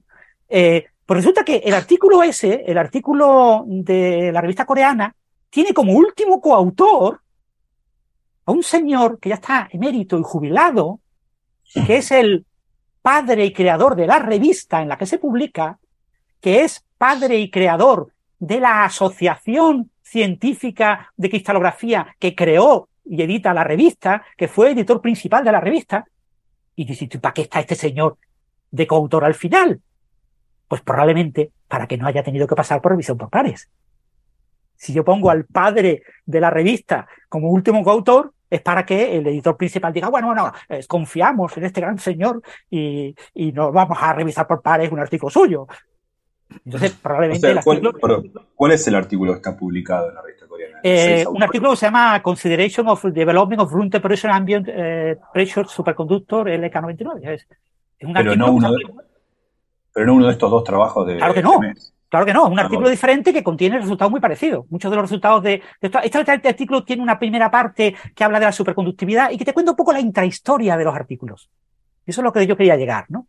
Resulta que, que hay un señor, un, tal Koi, o Choi, no sé cómo se dice en, en, japonés, en coreano, eh, que en los 90 eh, concibe una, una teoría de que eh, los cupratos, los cupratos superconductores de alta temperatura, son materiales que tienen una cierta estructura en planos, como en 2D. Entonces lo que él dice, si los materiales eh, superconductores convencionales son 3D y los cupratos parecen 2D, los cupratos tienen una mayor temperatura crítica que los metales, eh, pues, ¿y si fuera un material unidimensional? Si paso de 3D a 2D, aumento la temperatura crítica. Si paso de 2D a 1D, aumento aún más la temperatura crítica. Es una hipótesis.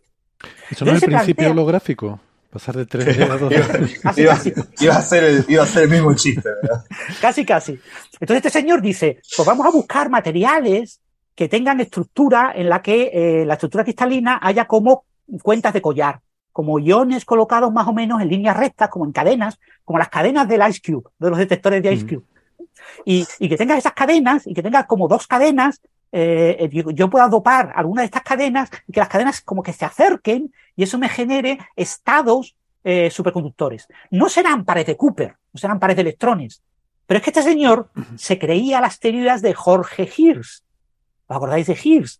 El del índice H el, famoso índice H. Este señor lleva muchísimo tiempo diciendo que la teoría BCS, BCS, la de Bardeen, Cooper y Schiffer, es una teoría incorrecta, que no tuvieron que haberle dado el premio Nobel, que no es verdad que así funcione la superconductividad, que la superconductividad es un fenómeno asociado a los huecos y planteó una teoría alternativa. Entonces este, este coreano dijo, pues yo creo que la superconductividad a temperatura ambiente tiene que venir dada por un material que tenga cadenas unidimensionales y en la que los huecos sean los responsables de la superconductividad, siguiendo las ideas de Gibbs.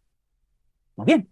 Y este señor puso a trabajar a varios de sus doctorandos en sintetizar ese tipo de material y alrededor del año 1999 puso a Lee y a King, que estaban haciendo la tesis doctoral bajo su dirección, a sintetizar una apatita de plomo dopada con cobre, buscando que fuera este material. Él había hecho una serie de estudios teóricos y había dicho que este era un buen material, un buen candidato para sus ideas sobre un material superconductor. Kim dice, ha dicho que eh, obtuvieron un material que tenía una temperatura crítica de unos 300 Kelvin en 1999. Pero él era un doctorando. Él estaba haciendo la tesis. Él no podía publicar esto. Había que esperar a que, y, el jefe quería, le dijo, esto no lo puedes publicar hasta que tengas la estructura cristalina de tu material. Necesitamos una, una un difractograma, necesitamos una serie de información. Además, eh, que tú hayas visto un efecto que aparenta ser el efecto Meissner no significa nada. Que hayas visto una una resistencia baja tampoco significa nada. Tú lo más. Lo que pasa es que este señor, pues, eh, se jubila y después fallece. Eh, y Kim puede defender su tesis como en 2002, 2003. Lee tiene que esperar a la defensa de su tesis al año 2006 y no tienen financiación, no pueden seguir investigando porque este señor ya no les paga, ya no pertenecen al grupo de investigación de este señor y no tienen dinero para seguir investigando y seguir explorando el material, resintetizándolo, estudiándolo, pagando a todos estos equipos. ¿Qué hace Lee? Lee dice, yo no tengo la tesis, pero quiero la tesis, así que lo que voy a hacer es eh, que se repitan los experimentos eh, como una empresa privada. Crea una empresa privada, consigue inversores privados que le dan dinero para, él vende que ha conseguido un superconductor a 300 Kelvin de temperatura ambiente y que necesita estudiarlo más detalle, lo va a patentar, se va a hacer multimillonario, todos los inversores que le den dinero van a volverse más multimillonarios todavía, así que recibe dinero y logra repetir diferentes experimentos. Resintetiza el material, eso lo cuenta en este artículo que se publicó en marzo. Eh, yo quizás estoy un poco eh, poniendo un poquito de literatura propia, para que sea un poco más digerible para, para los oyentes. Bueno, este señor vuelve a sintetizar el material y se da cuenta de una cosa muy curiosa, es un paramagneto. Un paramagneto, un paramagneto no puede ser superconductor. No puede ser superconductor.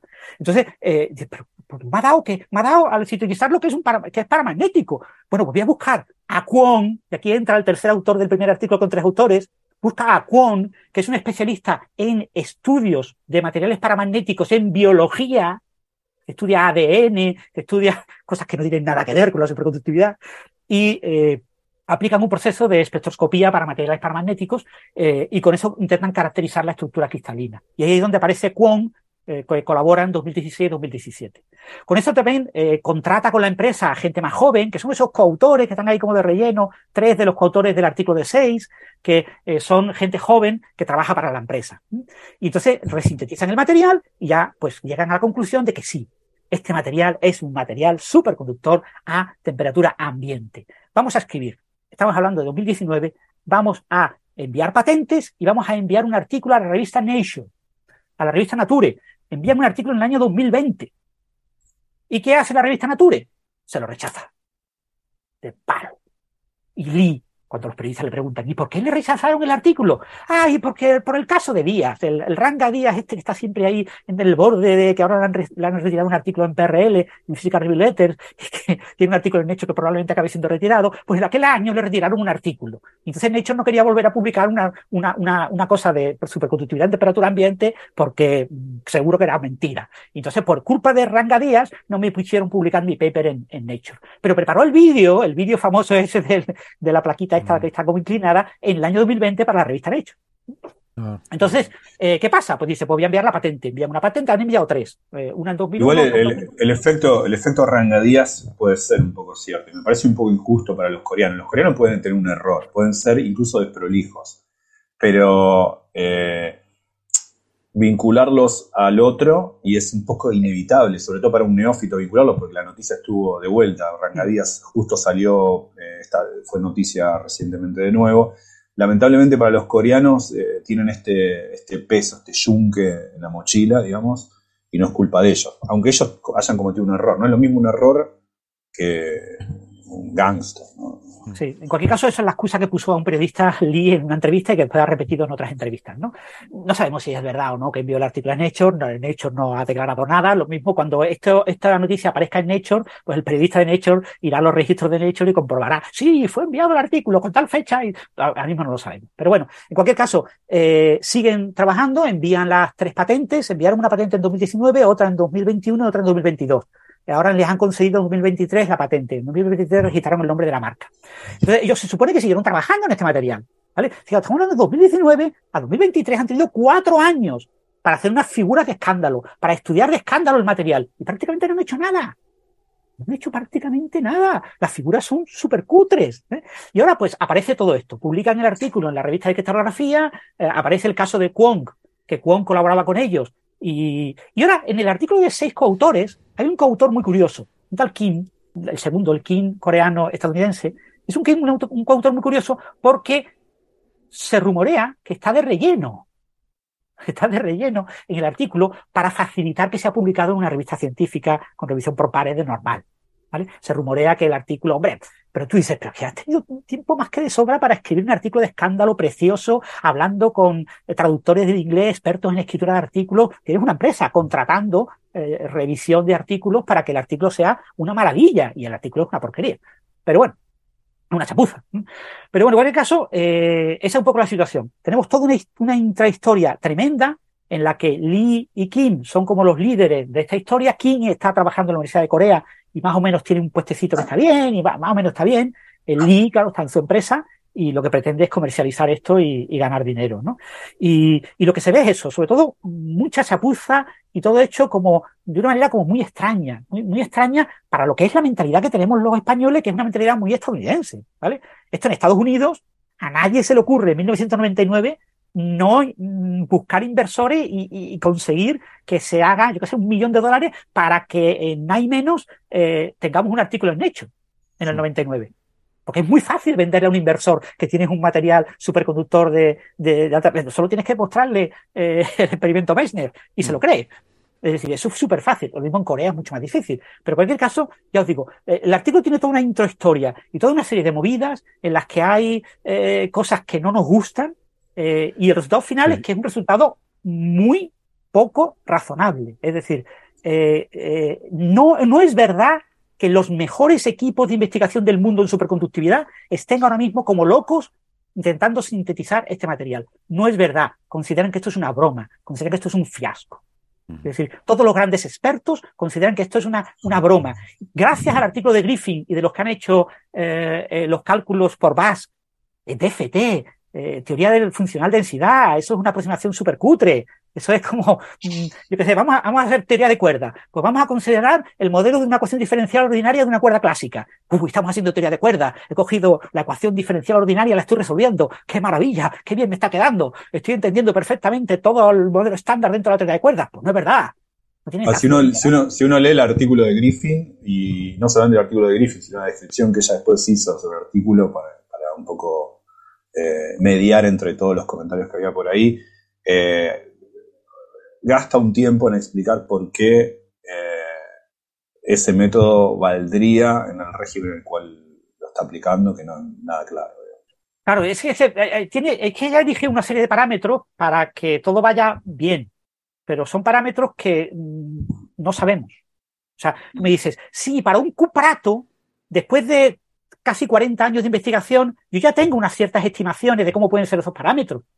Pero para un material que, es novedoso y que nadie ha visto desde los ojos de, la teoría de bandas, eh, ¿realmente son parámetros adecuados? Pues no se sabe. Entonces tú tienes que confiar, tienes que confiar a ciegas en que ella ha elegido, a partir de un artículo que ha leído para otro material similar, eh, eh, que lo que está diciendo te es correcto. Te lo tienes que creer. Entonces, ya o digo, sea, como, lo que como, yo me creo como, son sus parámetros. Como resumen, señora, señor, si usted pensaba que iba a ir desde Madrid hasta Corea pronto, levitando en un tren, no va a pasar. De momento no. Probablemente. Con este material no, de momento no. Eh, la esperanza nunca se pierde, ¿vale? O sea, lo que yo quiero dejar claro a todos los oyentes es que eh, eh, hay decenas de miles de investigadores en el mundo tratando de descubrir un superconductor a temperatura ambiente. Sí, pero esto que, era lo espectacular y lo mágico, estamos aquí eh, otra vez, nada, de aguafiestas, eh, reventando el misterio y lo mágico. Y, si se, y si se descubriera la superconductividad en esta patita, si se descubriera la superconductividad, en esta, aunque fuera una temperatura crítica muy baja, habría un enorme número de investigadores trabajando en apatitas eh, desde el punto de vista de la ¿No crees que están muy apáticos en esta rama?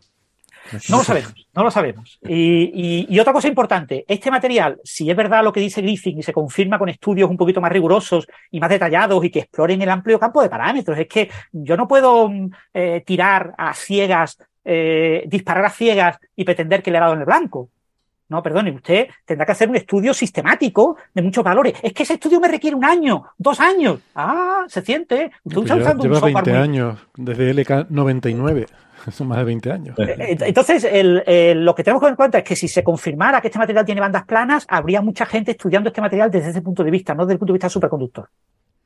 Mira, eh, me, me, manda un mensaje mi amigo Raúl Abreu, que él conoce muy bien todo el tema, toda la cultura del mundo científico-tecnológico en, Asia, ¿no? En, Corea, Hong Kong y demás. y, bueno, me recuerda que es una cultura donde Em, la presión es muy alta, de hecho los índices de suicidio son mayores que en ningún otro eh, lugar del mundo, y que em, quizás por eso el, fraude es más habitual en, ámbitos científicos e industriales de lo que estamos acostumbrados a verlo. ¿no? Nos recuerda el caso muy, eh, muy épico de, la clonación de embriones humanos de, Juan Wusu, que, em, que, fue también allí en Corea del Sur. Bueno, en general dice que, que es una cultura donde eh, a ver, no, no, supongo que no, no es que el, fraude sea algo eh, habitual, pero sí que la, presión es tan fuerte que, mm, que, es más habitual que lo que estamos acostumbrados en Occidente a ver eh, cosas no bien hechas, ¿no? A mí esto que me contabas al principio, o que nos contabas al principio sobre estos dos artículos y cómo el tercer autor se había puesto él en un artículo que había incluido los otros dos y los mandó, entonces los otros tuvieron que reaccionar enviando rápidamente y de forma precipitada un segundo artículo a Arca, es que me, me pone los pelos de punta, vamos. Sí. igual voy a romper una lanza por los coreanos y voy a decir lo siguiente. Es probable, eso, eso, lo, de, lo de Kwon y todo el otro ser es un desastre, pero eh, probablemente esto no esté mal, sea un error, no sea un superconductor. Eh, no sabemos, quizás sí, pero no sabemos todavía pero probablemente no. Eh, en todo caso, eh, no necesariamente esto es un fraude. Puede ser un error, una desprolijidad, producto del apuro de, un sistema científico-tecnológico que hace que, la gente tenga que trabajar bajo presión y en estas condiciones. Quizá una cuestión cultural acerca de qué es ser prolijo y qué no, pero puede ser probablemente un error. Quiero separar esto de lo de Ranga Díaz. Que Ranga Díaz ha sido descubierto, creemos, física review letters copiando figuras, como hacen otros gángsters de la ciencia. Eso no se hace. Eso está mal. Eso es otra escala moral. Eso es, no, no confundamos un fiasco, que es un error, con un fiasco que es un tipo que está copiando figuras en un paper que no es lo que dice que es. Desde su tesis doctoral. Ya en su tesis doctoral tenía plagios. Son cosas distintas, porque, porque si no, si evitamos el problema del error, si condenamos al... Ya, que hoy hemos recomendado entradas de mi blog, ya que recomendamos la primera, voy a recomendar también la última. Y, ya está. ¿Por qué no? Pero sí, sí, no, estoy, entiendo lo que quieres decir, Gastón, y, estoy totalmente de acuerdo. Hay que separar lo que es una mala praxis de lo que es un error honesto. Queremos habilitar el error es fundamental que nos equivoquemos en ciencias. Es fundamental. Fundamental. En ciencias, porque si no habilitamos ese error, esto no va a funcionar. O sea, la ciencia necesita eso. Como dice José en un artículo que me gustó mucho, eh, la ciencia es la mejor manera de equivocarse. No quiere decir que la ciencia se equivoque siempre, sino que equivocarse en ciencia es la única forma en la cual hay un servo mecanismo que permite revisar ese error y corregirlo y que sea constructivo. Entonces, queremos habilitar esa. No, no matemos a estos coreanos si por apuro, de prolijidad o lo que fuere, eh, se equivocaron con esto.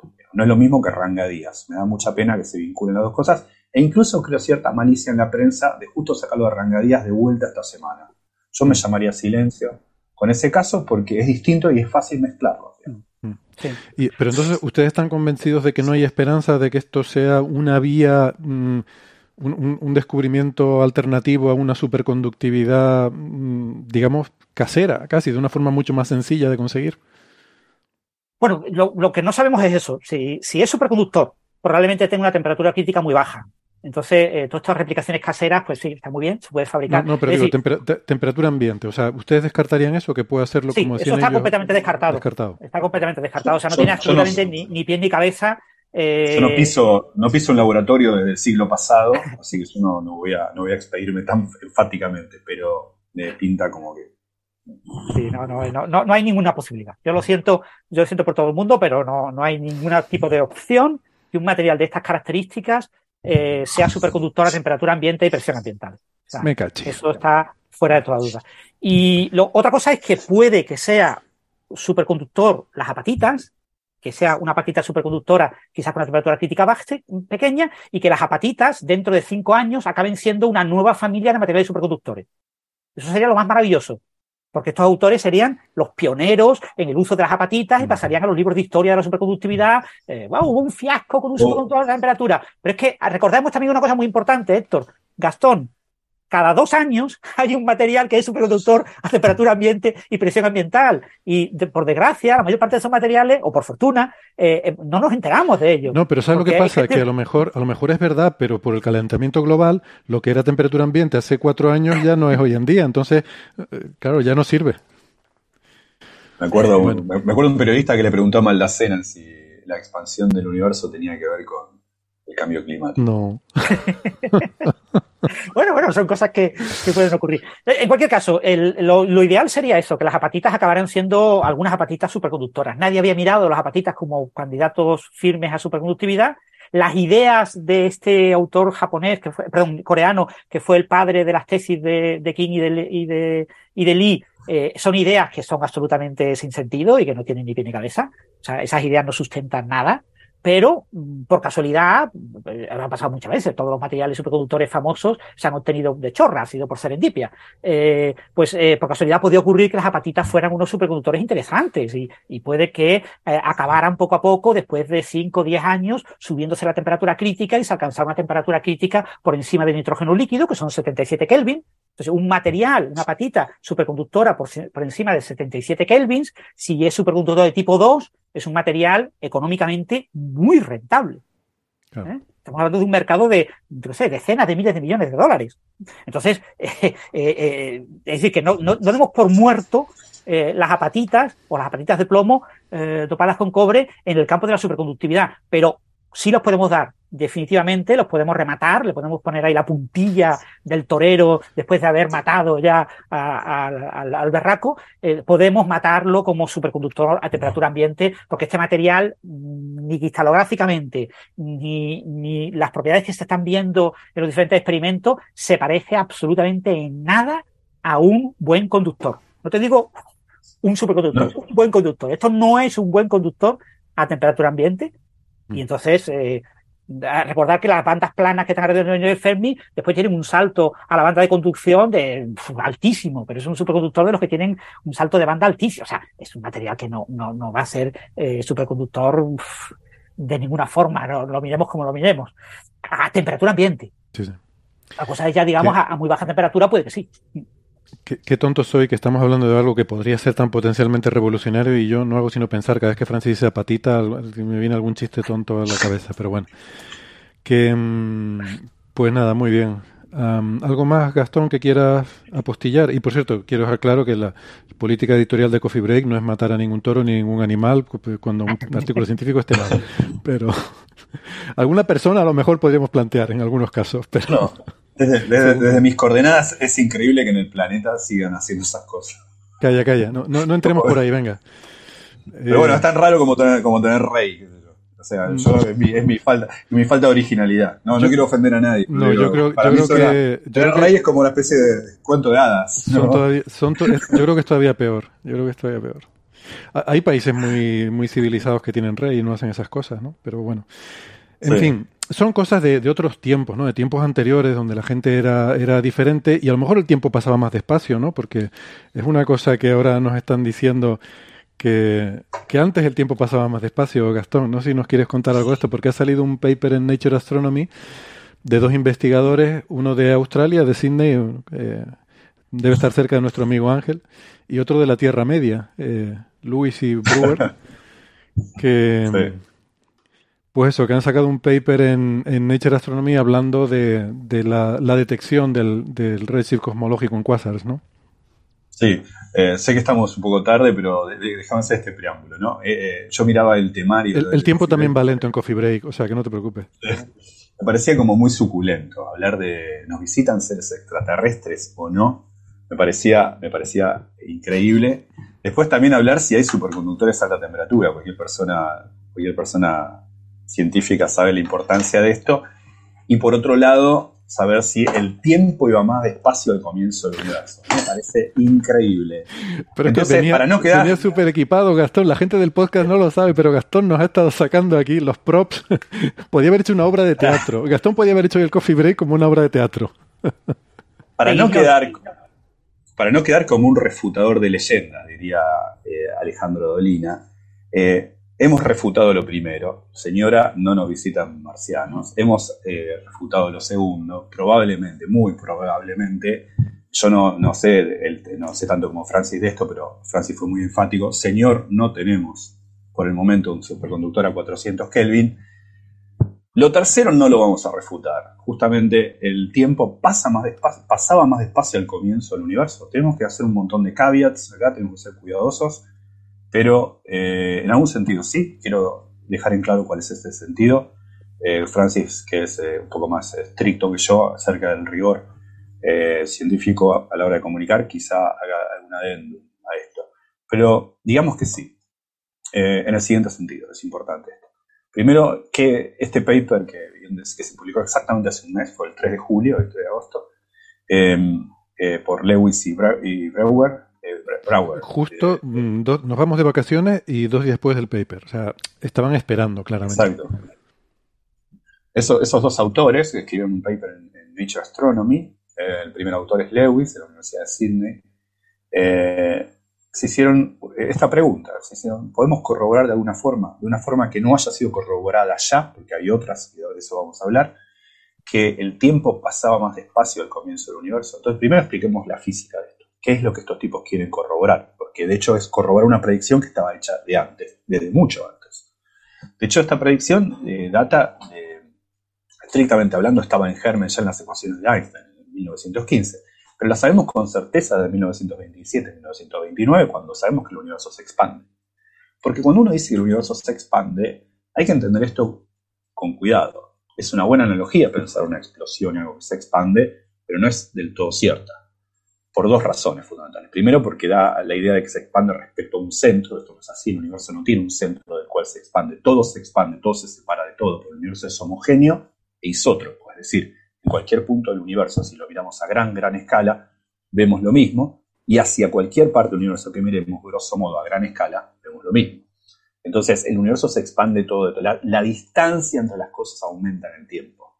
Entonces, no hay un verdadero centro, todo punto del universo puede ser pensado en escala como que de ahí se expande todo.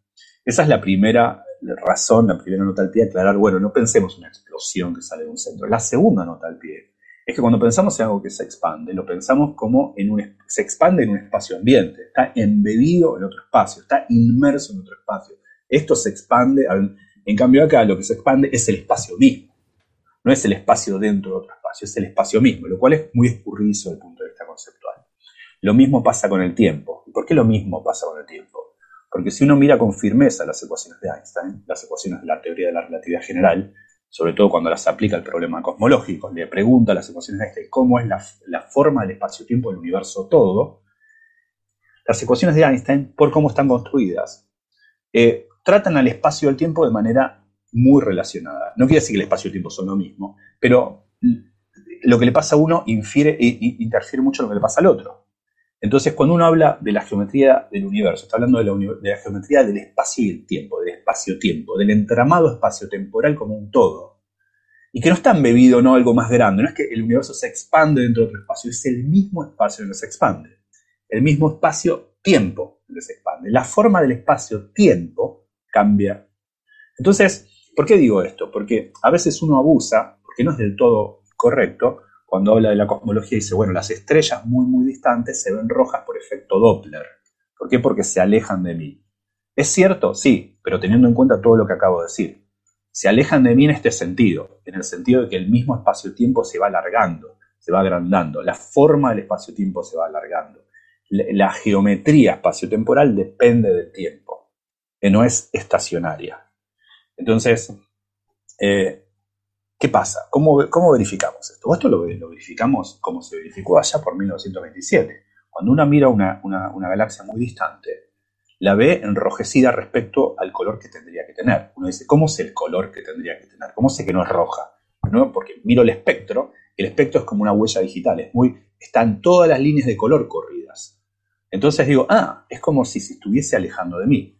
Aquellos astrónomos, de eh, Hubble, sabían relatividad, pero no eran tan expertos en relatividad en ese momento. Entonces lo interpretaban como uno interpretaría el efecto Doppler, como ocurre con los autos de carrera, que cuando vienen son más agudos y cuando se van son más graves. Uno hace, bueno, lo interpretaban así, se está alejando de mí, entonces el, color es la forma en la que la luz se expresa al paso del tiempo y cuando algo se está alejando de mí, se está, esa recesión se ve como un color más rojizo, así como una ambulancia que se aleja de mí se ve como un sonido más grave que el que tiene respecto al ambulanciero que está dentro de la ambulancia. Entonces, uno lo interpretaba de esa manera. Pero claro, uno hurgó en física, que ya se conocía hacía 10, años, que la teoría de la relatividad general, y se dio cuenta que en realidad lo que está pasando es ese receso, no es la estrella moviéndose en un espacio ambiente, sino el mismo espacio ambiente expandiéndose. Entonces, en este sentido, es correcto pensar que como lo que está ocurriendo por el cual este, este tiempo, este letargo temporal se debe a la misma geometría del espacio-tiempo, es correcto decir que respecto a los relojes de hoy, el tiempo transcurría más lento en el momento en el cual la luz salió de aquello distante que yo estoy viendo. Recordemos esto, recordemos que, que la mirada profunda en el cosmos nos condena a ver lo pretérito, porque cuando yo estoy viendo algo muy, muy, muy, muy, muy distante, la luz tardó en llegar a mí mucho, mucho, mucho, mucho, mucho. O sea que la imagen que veo es la imagen de algo que probablemente ya no exista, seguramente no exista si miro muy lejos, porque la luz salió de allá, eso siguió cambiando, yo no lo sabré todavía, y, la imagen que yo recibo es algo de muy, muy distante. Por eso cuando uno mira el universo profundo, ve un universo pretérito. Entonces, cuando yo miro muy atrás en el cosmos, lo que puedo inferir de diferentes observaciones de las que vamos a hablar ahora es cómo pasaba el tiempo allá respecto a cómo lo mido hoy. Un ejemplo, y el primero observado, es el color, el redshift. Es decir, veo algo que tendría que ser blanco, pero lo veo más rojo, por decir O lo veo más rojizo de lo que tendría que ser. O a veces hasta lo veo eh, en frecuencias que no son visibles cuando lo, vería visible. Ahora, si esto es así, no tendría que ser el color el único indicio. Cualquier fenómeno que yo vea lo tengo que ver en cámara lenta. Cualquier cosa que yo vea en un universo pretérito, muy, muy distante, tiene que ser más lento es la versión en cámara lenta de lo que ocurre en mi universo cercano. ¿Por qué? Porque en ese momento el tiempo iba más lento según este cambio espacio-temporal que el universo tuvo a lo largo de su historia. Es más, se puede calcular porque uno con las ecuaciones de Einstein sabe la cadencia con la que el universo se expandió. Por ejemplo, si uno mira el universo tan tan lejano, que lo que ve es cuando el universo tenía el 7% de la edad mil millones de años, que no, suena mucho pero no es nada comparado con los 14 mil millones de años que tiene hoy. 7% de la edad actual. El universo transcurría, el tiempo, perdón, transcurría cinco veces más lento que hoy. Es decir, si yo veo un fenómeno de esa época, un proceso, digamos una explosión de una estrella, la tengo que ver como en cámara lenta, cinco veces más lenta que una, una estrella similar que explote acá. Y esto es algo que se vio, se vio en particular en la década de los 90, con las explosiones de supernova. Las supernovas son explosiones de estrellas, algún tipo muy particular de supernovas, que sabemos bien cómo explotan, que son las supernovas tipo 1A. Con, esas supernovas, la gente vio, las supernovas tienen una, curva de luz muy precisa, ese tipo de supernovas. Tienen variabilidad, no son todas exactamente iguales, pero se parecen mucho. Una curva de luz, recordemos, una curva de luz es primero un pico de mucha luz y después como va bajando. Hay diferentes formas en las que baja la luz. A veces como un plató, a veces de golpe. Pero se conocen muy bien esas supernovas. Entonces, si uno mira una supernova muy, muy distante, esa supernova tiene que hacer toda esta cadencia del pico, luego su, decrecimiento mucho más lento. La versión en cámara lenta de la que conocemos más cercanas, más acá en el tiempo. Eso se comprobó. De hecho, se usó esta corrección para, a fines del 97, 1997, comienzo de 1998, concluir que el universo se expande aceleradamente. Eso requirió mucha precisión. Recordarán ustedes el trabajo de Perlmutter y otro. Y esto se usó como corrección, se sabía. Pero si es así, si esto es correcto, si es no solamente el color de la luz nos dice que el tiempo transcurría más lento, cinco veces más lento, cuando el universo tenía 7% de su edad actual, sino también las, las curvas de luz, cómo explotan las estrellas, también parece en cámara lenta, también tendría que verse en otros fenómenos. Por ejemplo, en los cuásars. ¿Por qué los cuásars? ¿Qué? Sí, Gastón, antes de que pasemos entonces a hablar de otros indicadores. Entonces, eh, por lo que te estoy entendiendo de, tu explicación, eh, lo consideras un efecto real, no una metáfora. En el sentido, te explico, yo siempre había entendido esto de una manera quizás hasta metafórica, en el sentido de que yo estoy viendo, o sea, uno con su reloj, el tiempo siempre pasa al tiempo correcto, porque estás tú con tu reloj, siempre pasa un segundo cada segundo. La única forma de comparar pasos de tiempo es de uno respecto a otro, ¿no? Entonces siempre había pensado que si estoy mirando muy lejos en el universo y yo veo un reloj que va haciendo tic, tac cada segundo, el, reloj hace un tic y ese tic tarda un tiempo en llegarme eh, hasta que llega donde yo estoy, puede tardar miles de millones de años si estoy mirando el universo primigenio. Pero cuando hace el tac, esa señal del tac parte de ahí un segundo más tarde en ese, en ese punto, pero esa señal que viene con el tac tiene que recorrer un universo que se está expandiendo, tiene que recorrer una distancia mayor. Así que yo recibo el tac más tarde, ¿no? Pasa más de un segundo desde el tic hasta el tac. Sí. se puede pensar, ese es el efecto Doppler, y se puede pensar así. El problema es esto, que hay dos formas de pensar. La forma correcta de pensarlo es resolver las ecuaciones de Einstein y ver cómo se propaga la luz en un universo de Robertson Walker, que es la geometría espacio-temporal que depende del tiempo. Entonces, ¿uno qué hace? Cuando no sabe relatividad general, tiene que recurrir a analogías, o cuando el, interlocutor no, eh, tiene que buscar analogías. Dice, esto se puede pensar así, sí, es correcto pensarlo tal como lo pensás vos, pero también es correcto pensarlo de otra manera, porque cuando uno resuelve las ecuaciones de la relatividad general, está trabajando con la geometría del espacio-tiempo. Y la verdadera respuesta siempre la tiene la, deducción matemática usando la relatividad general de un evento 1, un evento 2 y ver cuánto, cuánto tarda el recibir el evento A y B, el observador respecto a cuando el evento A y B fue emitido. Ese evento A y B puede ser la cresta y valle de una onda electromagnética, en ese caso será el redshift, puede ser el inicio y final de una curva de luz de una supernova, mm. puede ser la variabilidad de dos eventos en un quasar. La respuesta es las ecuaciones de Einstein y es como uno los estudia en la relatividad general. Ahora uno dice, bueno, a ver, ¿cuál es una analogía? Que encima son buenas analogías, no son malas, no son un cuento de hadas, es una buena analogía, se puede pensar de las dos maneras. ¿Por qué de las dos maneras? ¿Cómo puede estar dan el mismo resultado? Esa sería mi pregunta. ¿El, cálculo daría el mismo resultado? Sí, sí, porque el resultado correcto en realidad es un poco, un poco las dos cosas. Recordemos que en realidad el efecto Doppler, este que vos acabas de contar, eh, tiene un poco está este evento, este, este efecto relativista del alejamiento, pero también el, el letargo temporal de varios fenómenos. La expansión cósmica y cómo el factor de escala del universo cambia con el tiempo, también el efecto de relatividad, de que hay una velocidad lo que se mueve respecto a vos y el tiempo pasa lento por esa razón también. Por ejemplo, sin hablar de relatividad general, en relatividad especial, el efecto Doppler, el resultado es distinto al que uno tiene en física clásica, porque los dos fenómenos están importantes. Está el, retardo del segundo pulso porque el emisor está más lejos, pero encima hay que agregar el efecto de que el tiempo pasa distinto para el que emite que respecto para vos. Son dos efectos distintos. Eso es solo en relatividad especial. En relatividad general es aún más complejo.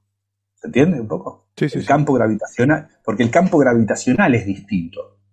Y recordemos que en la relatividad general también el paso del tiempo depende del campo gravitacional. La curvatura del universo no era la misma en aquel momento que acá. Entonces el efecto que vos estás diciendo es un efecto, pero no es el único. Hay que tener en cuenta que en ese momento la curvatura del espacio-tiempo era distinto. Y entonces para el emisor también el tiempo pasaba con otra cadencia respecto a vos. Entendido. Gracias. Entonces, estos tipos lo que, lo que decían es, bueno, si estos, este, este ver el universo lejano, que es, es, decir, el antiguo, es verlo en cámara lenta, tendríamos que verlo no solo para supernovas, sino para otros fenómenos también. Por ejemplo, la variabilidad en quasars. ¿Qué quiere decir la variabilidad en quasars? Bueno, ¿qué es un quasar? Un quasar es una galaxia que tiene núcleo activo, es decir, tiene mucha materia en acreción que brilla mucho. Ese fuego muy cerca de su, de su centro está atizado por la presencia de un agujero negro supermasivo de miles de millones de masas solares, que el agujero negro es negro, pero acreta materia tan cerca de él que le hace incandescente y emiten tremendas energías, 10 a la 40 eh, ergios por segundo, o sea, una cantidad enorme de energía. Entonces, ¿qué ocurre? Estos, estos, eh, estos objetos emiten, watts, emiten un montón de, energía. Entonces, eh, nosotros los vemos, incluso más que las supernovas, se ven muy lejanos. Eran más comunes en el universo temprano los quasars que ahora. Eran más comunes en el universo temprano, digamos. Y, entonces uno mira quasars muy, muy lejanos y también tendría que ver que los quasars muy lejanos van en cámara lenta. Pero ¿qué quiere decir van en cámara lenta? Por el caso de la estrella está claro, la estrella explota y tiene un, evento, una máxima luminosidad y decae. El quasar es algo que a priori es permanente, está emitiendo todo el tiempo. Pero en realidad emiten con cierta variabilidad, depende de lo que les pasa en torno a ellos. Entonces lo que uno puede usar es esa variabilidad de la fuente como una suerte de reloj y ver que los cuásares están muy lejos, esa variabilidad va como en cámara lenta. Esto tiene un gran problema, porque para hacer eso tenés que estar seguro que todos los cuásares varían igual, porque la variación en el tiempo de los cuásares pueden deberse a que son cuásares distintos. Mm. ¿Quién te dijo que todos los cuásares van a valer? Por eso es muy importante el análisis estadístico, tener mucha información de muchos cuásares en diferentes distancias unos de otros respecto a nosotros, en diferentes colores, para estar seguro que en diferentes bandas de frecuencia ves lo mismo, y bueno, eso es lo que se logró acá. Este trabajo lo que hizo es tomar 20, un poco 21 años, esto va usa el, Sloan eh, Digital Sky Survey, eh, que empezó en el 2000, es, un, telescopio que está mirando en Nuevo México, está mirando y hace un gran, un gran escaneo del cielo en diferentes bandas, por ejemplo, verde, rojo, infrarrojo, mira cuásares lejanos y tienen 20 años de sampling de datos de 190 quasars. Hay mucha gente que estudió esto con cuidado, hizo análisis estadísticos previos a este paper, por ejemplo, ahí en, la nota de prensa de la Universidad de Sydney mencionan el trabajo de un estudiante de doctorado de la Universidad de Illinois que se llama eh, Stone, no me acuerdo que era Zacharias Stone, que hizo un análisis cuidadoso de los datos. Y en este trabajo en Nature Astronomy, Lewis y Brewer lo que hacen es un análisis eh, bayesiano cuidadoso estadístico, estos 190 quasars en diferentes bandas, y en efecto hacen un análisis estadístico y entonces ven que en efecto uno puede ver que la variabilidad de los quasars se hace cada vez más lenta en cámara lenta a medida que estos están más lejos de nosotros. No solamente eso, sino que con el dato numérico que la teoría predice, es decir, que cuando el universo tenía el 7%, poquito más del 7% la edad que tenía hoy, o sea, cuando el universo tenía escasos mil millones de años, el tiempo, en este sentido que discutimos antes, iba cinco veces más lento respecto a acá. Es decir, vemos variar un cuásar cinco veces más lento que si tuviésemos uno en la esquina de la misma naturaleza. Entonces, podemos decir, hemos refutado los marcianos, hemos refutado el tren levitante de Madrid, Corea, Corea, Madrid, pero con estos caveats, estas eh, notas al pie, creo que no hemos refutado lo segundo, que no deja de ser también maravilloso si decimos. Acabamos de decir que el tiempo transcurría más lento cuando el tiempo era otro. Mm. Muy bien, maravilloso. Pues si les parece, vamos a acabar con un par de preguntitas em, de las que nos dejan eh, los amigos que nos están siguiendo en el chat de YouTube, que aprovecho para saludarlos, que no lo hice al principio, bueno, lo hice fuera de antena, antes de empezar la, la emisión. Así que, bueno, aprovecho para hacerlo ahora de nuevo. Y vamos a ver, les recuerdo como siempre que si en el chat nos ponen el hashtag oyentes, pues no es más fácil localizar las preguntas. Veo que ya hay un par de ellas, o sea que creo que con esas podemos, eh, podemos dar cuenta de esta sección. Y, con eso puedes poner eh, el punto final del programa de hoy, porque, oye, para empezar, va a ser el primero de vuelta a vacaciones, ya está bien, ¿eh? no nos vayamos aquí a, no sé, a dar un esguince o algo, que estamos un poco fuera de forma. Em, y pregunta, por ejemplo, Sergio Llorente, que si el material lo publicaron en el año 1999, eh, este, entiendo que está hablando de este superconductor, el LK99, si lo publicaron en 1999, ¿qué han patentado en 2021? ¿No sería estado del arte desde 1999? Bueno, en, principio no, en principio, eh, bueno, yo no he podido leer las tesis doctorales ni de Kim ni de Lee, he estado tratando de buscarlas, pero intentando traducir posibles títulos al coreano y buscar, es imposible, hay muchísimos Lee, muchísimos Kim en Corea, es increíble. No he sido capaz de, encontrar las tesis doctorales, ¿no? Para pasarle Google Translate, traducirlas e intentar de leerlo. Entonces, lo que... el, el problema no es el coreano, el problema es la cantidad de Lee. Sí. Exactamente. Entonces es difícil saber exactamente qué tienes que buscar. Eh, ellos no han publicado, no, no han encontrado en ningún sitio los títulos de sus tesis, ¿no? Entonces, mm, si se han publicado, ¿qué se ha publicado en esas tesis? Pues no lo sé. O sea, pero en principio, oficialmente, esas tesis no están avaladas con artículos científicos de Lee y de Kim que eh, hablen de este material. Eh, Lee no le he encontrado artículos científicos y, o sea, es posible que le llegue a la tesis doctoral en 2006 sin papers, eso en 2006 era habitual en muchos países, y, y King, que se supone que leyó entre alrededor del año 2002, lo que pasa es que en un medio ponían que en 2003 y en otro ponían que en 2002, entonces no sé en qué año lo ha defendido, sí ha publicado varios artículos eh, sobre mm, diferentes modelos teóricos de, de este tipo de superconductores aparentes que tienen este modelo basado en, en cadenas unidimensionales, pero no ha eh, eh, publicado nada de LK99. Es decir, que en principio la primera publicación de LK99 es el artículo que se envió a Nature, que no se publicó, pues es este artículo que se ha publicado en esta revista de cristalografía coreana en marzo de este año. Y después estos dos artículos en Archive. No hay publicaciones previas, por lo tanto se puede patentar. ¿vale? Si hubieran publicado ya no podrían patentar.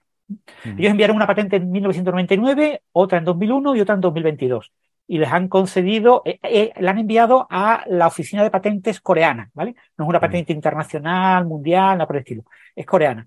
Y ah, les han concedido la primera. Y en esa patente sí incluyen muchas de las figuras que aparecen ahora en los artículos de Archive y. Eh...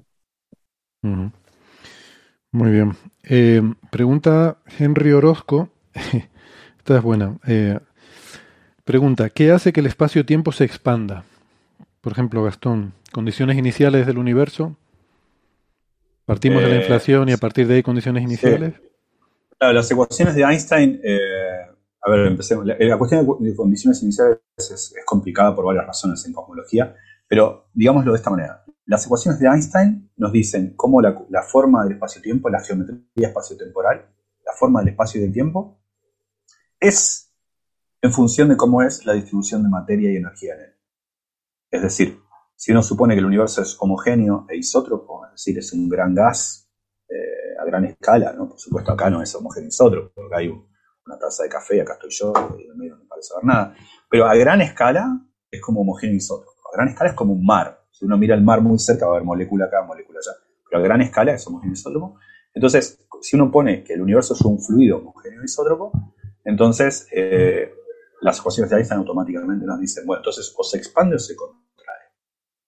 Eh, ¿cómo, eh, ¿Y cómo se expande? ¿Cómo se, se expande. ¿Cómo se expande? Eh, ¿Se expande cada vez más rápido o, hace y después se cansa? ¿Colapsa sobre sí mismo en algún momento? Bueno, eso depende de cuánta energía, cuánta materia en el universo. Si hay una mucha, mucha materia, recolapsa sobre sí mismo. Si no hay mucha, mucha materia, no recolapsa jamás. Si encima hay energía oscura, cada vez se acelera más rápido. Depende del contenido de materia. Bueno, en los 90 no sabíamos cuánta materia había, hasta el principio de los 90 sabemos que no había materia suficiente como para que recolapsara. Se empezó a saber a partir de los datos de Cone, sobre todo, que el universo era lo que se llama espacialmente plano, lo que significa que tiene la densidad crítica que no va a recolapsar sobre sí mismo. Eso es principios de los 90, fines de los 80.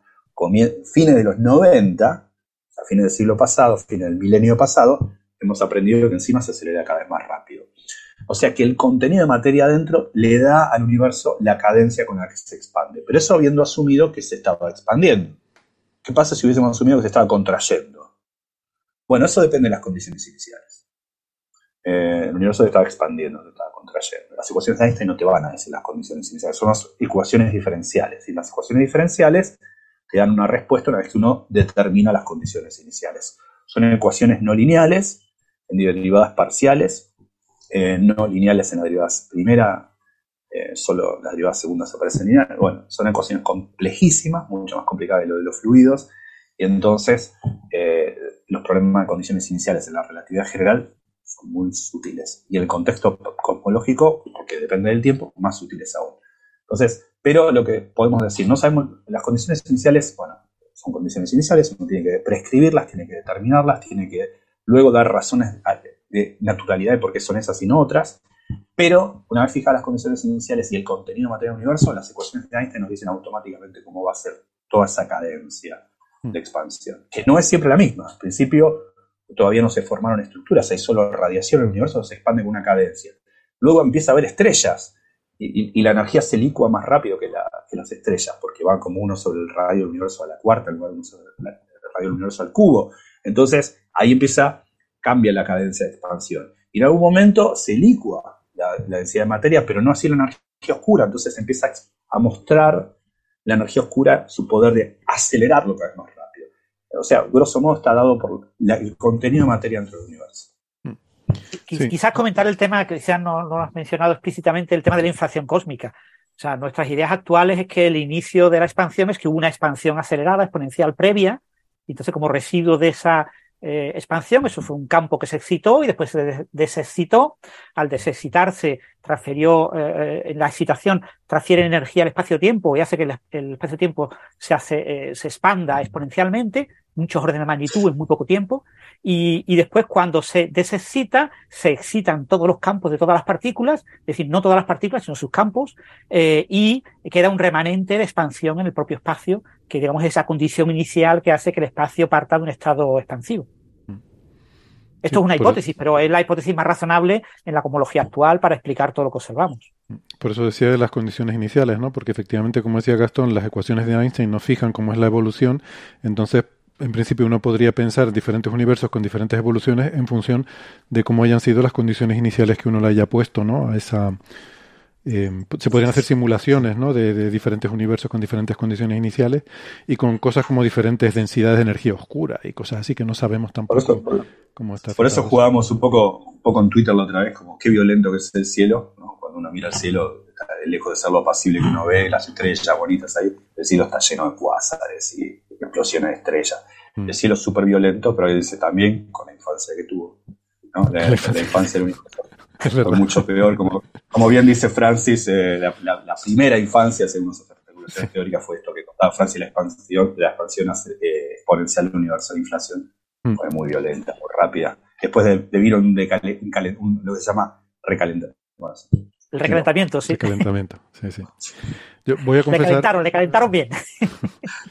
Voy, a confesar una cosa. Cuando estaba preparando ese, guion de ese primer párrafo de, la introducción al programa, que ese sí que me lo apunto para, tener un punto de partida, una condición de contorno con la que empezar el programa, y luego ya, ya sé que ya sigue solo, em, quería hacer alguna, alguna broma con esto de que el, universo iba más lento al principio y dije la tontería esa de que como si fuera lunes todo el día. Bueno, esa, esa fue la segunda idea. La primera que la borré era que decir, porque además es una referencia muy cultural y muy local que seguramente no pillaría mucha gente, que después del Big Bang se oyó a alguien decir, tranquilo, hay tiempo de comer. me, la, perdí, me yo me la perdí. Sí, bueno, por eso. Eh, luego te la explico, pues, si, si no queda, queda un poco mal estar explicando el chiste. Bueno, en definitiva, que yo creo que por ahí ha estado bien. Eh, yo creo que ya, por lo menos a mí me ha matado un poco el mono, que ya tenía ya, viendo todas estas noticias que salían, yo, yo me estaba ya mordiendo las uñas tenemos pendiente lo de que el universo tiene 30.000 años, 30.000 millones de años, que mm, Indiana Jones, íbamos a hablar hoy de Indiana Jones y el, mecanismo de anticitera, pero bueno, eh, así ya lo anticipo para el próximo programa. ¿Y quieres hacer un especial de películas y hablamos también de Oppenheimer y... Bueno, puede ser. Ah, eso estaría bien. No, no me atrevo a hacer un especial de películas porque eso igual me obligaría a verlas y no estoy seguro. ya vi lo de Oppenheimer. Ya vi la de Oppenheimer, pero no, no, estoy seguro que me dé para verlas todas, porque además me cuesta mucho verlas en el cine, y estas son películas que están en el cine. O sea, yo si fuera a verlas en casa no tendría problema, esta noche me pongo y las veo. Pero ir al cine es que cada vez, cada vez lo, llevo peor. Fui al cine a ver la de Oppenheimer y madre mía, me costó mucho. en fin, tres horas, ¿no? López Jaime, como dicen Lelutier. el profesor López Jaime. bueno, pues nada, amigos, oye, gracias, lo he pasado muy bien. María, que se recupere pronto, seguro que sí, a ver si está pronto con nosotros. Esa no es María, es una Barbie, pero podía serlo. ¿La, teñimos de moreno, no, Gastón? Teñimos el pelo moreno. Y nada, pues Francis, Gastón, un placer, gracias por venir. Eh, lo pasado muy bien. Venga, un placer. Hasta la próxima. A todos. Chao. Chao, chao.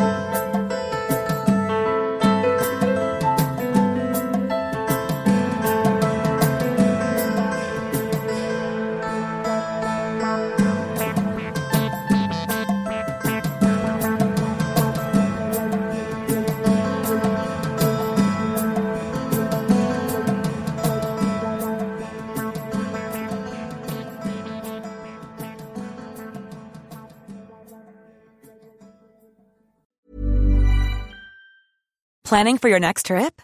Elevate your travel style with Quince. Quince has all the jet setting essentials you'll want for your next getaway, like European linen, premium luggage options, buttery soft Italian leather bags, and so much more. And is all priced at 50 to 80% less than similar brands. Plus, Quince only works with factories that use safe and ethical manufacturing practices. Pack your bags with high-quality essentials you'll be wearing for vacations to come with Quince. Go to quince.com slash pack for free shipping and 365-day returns.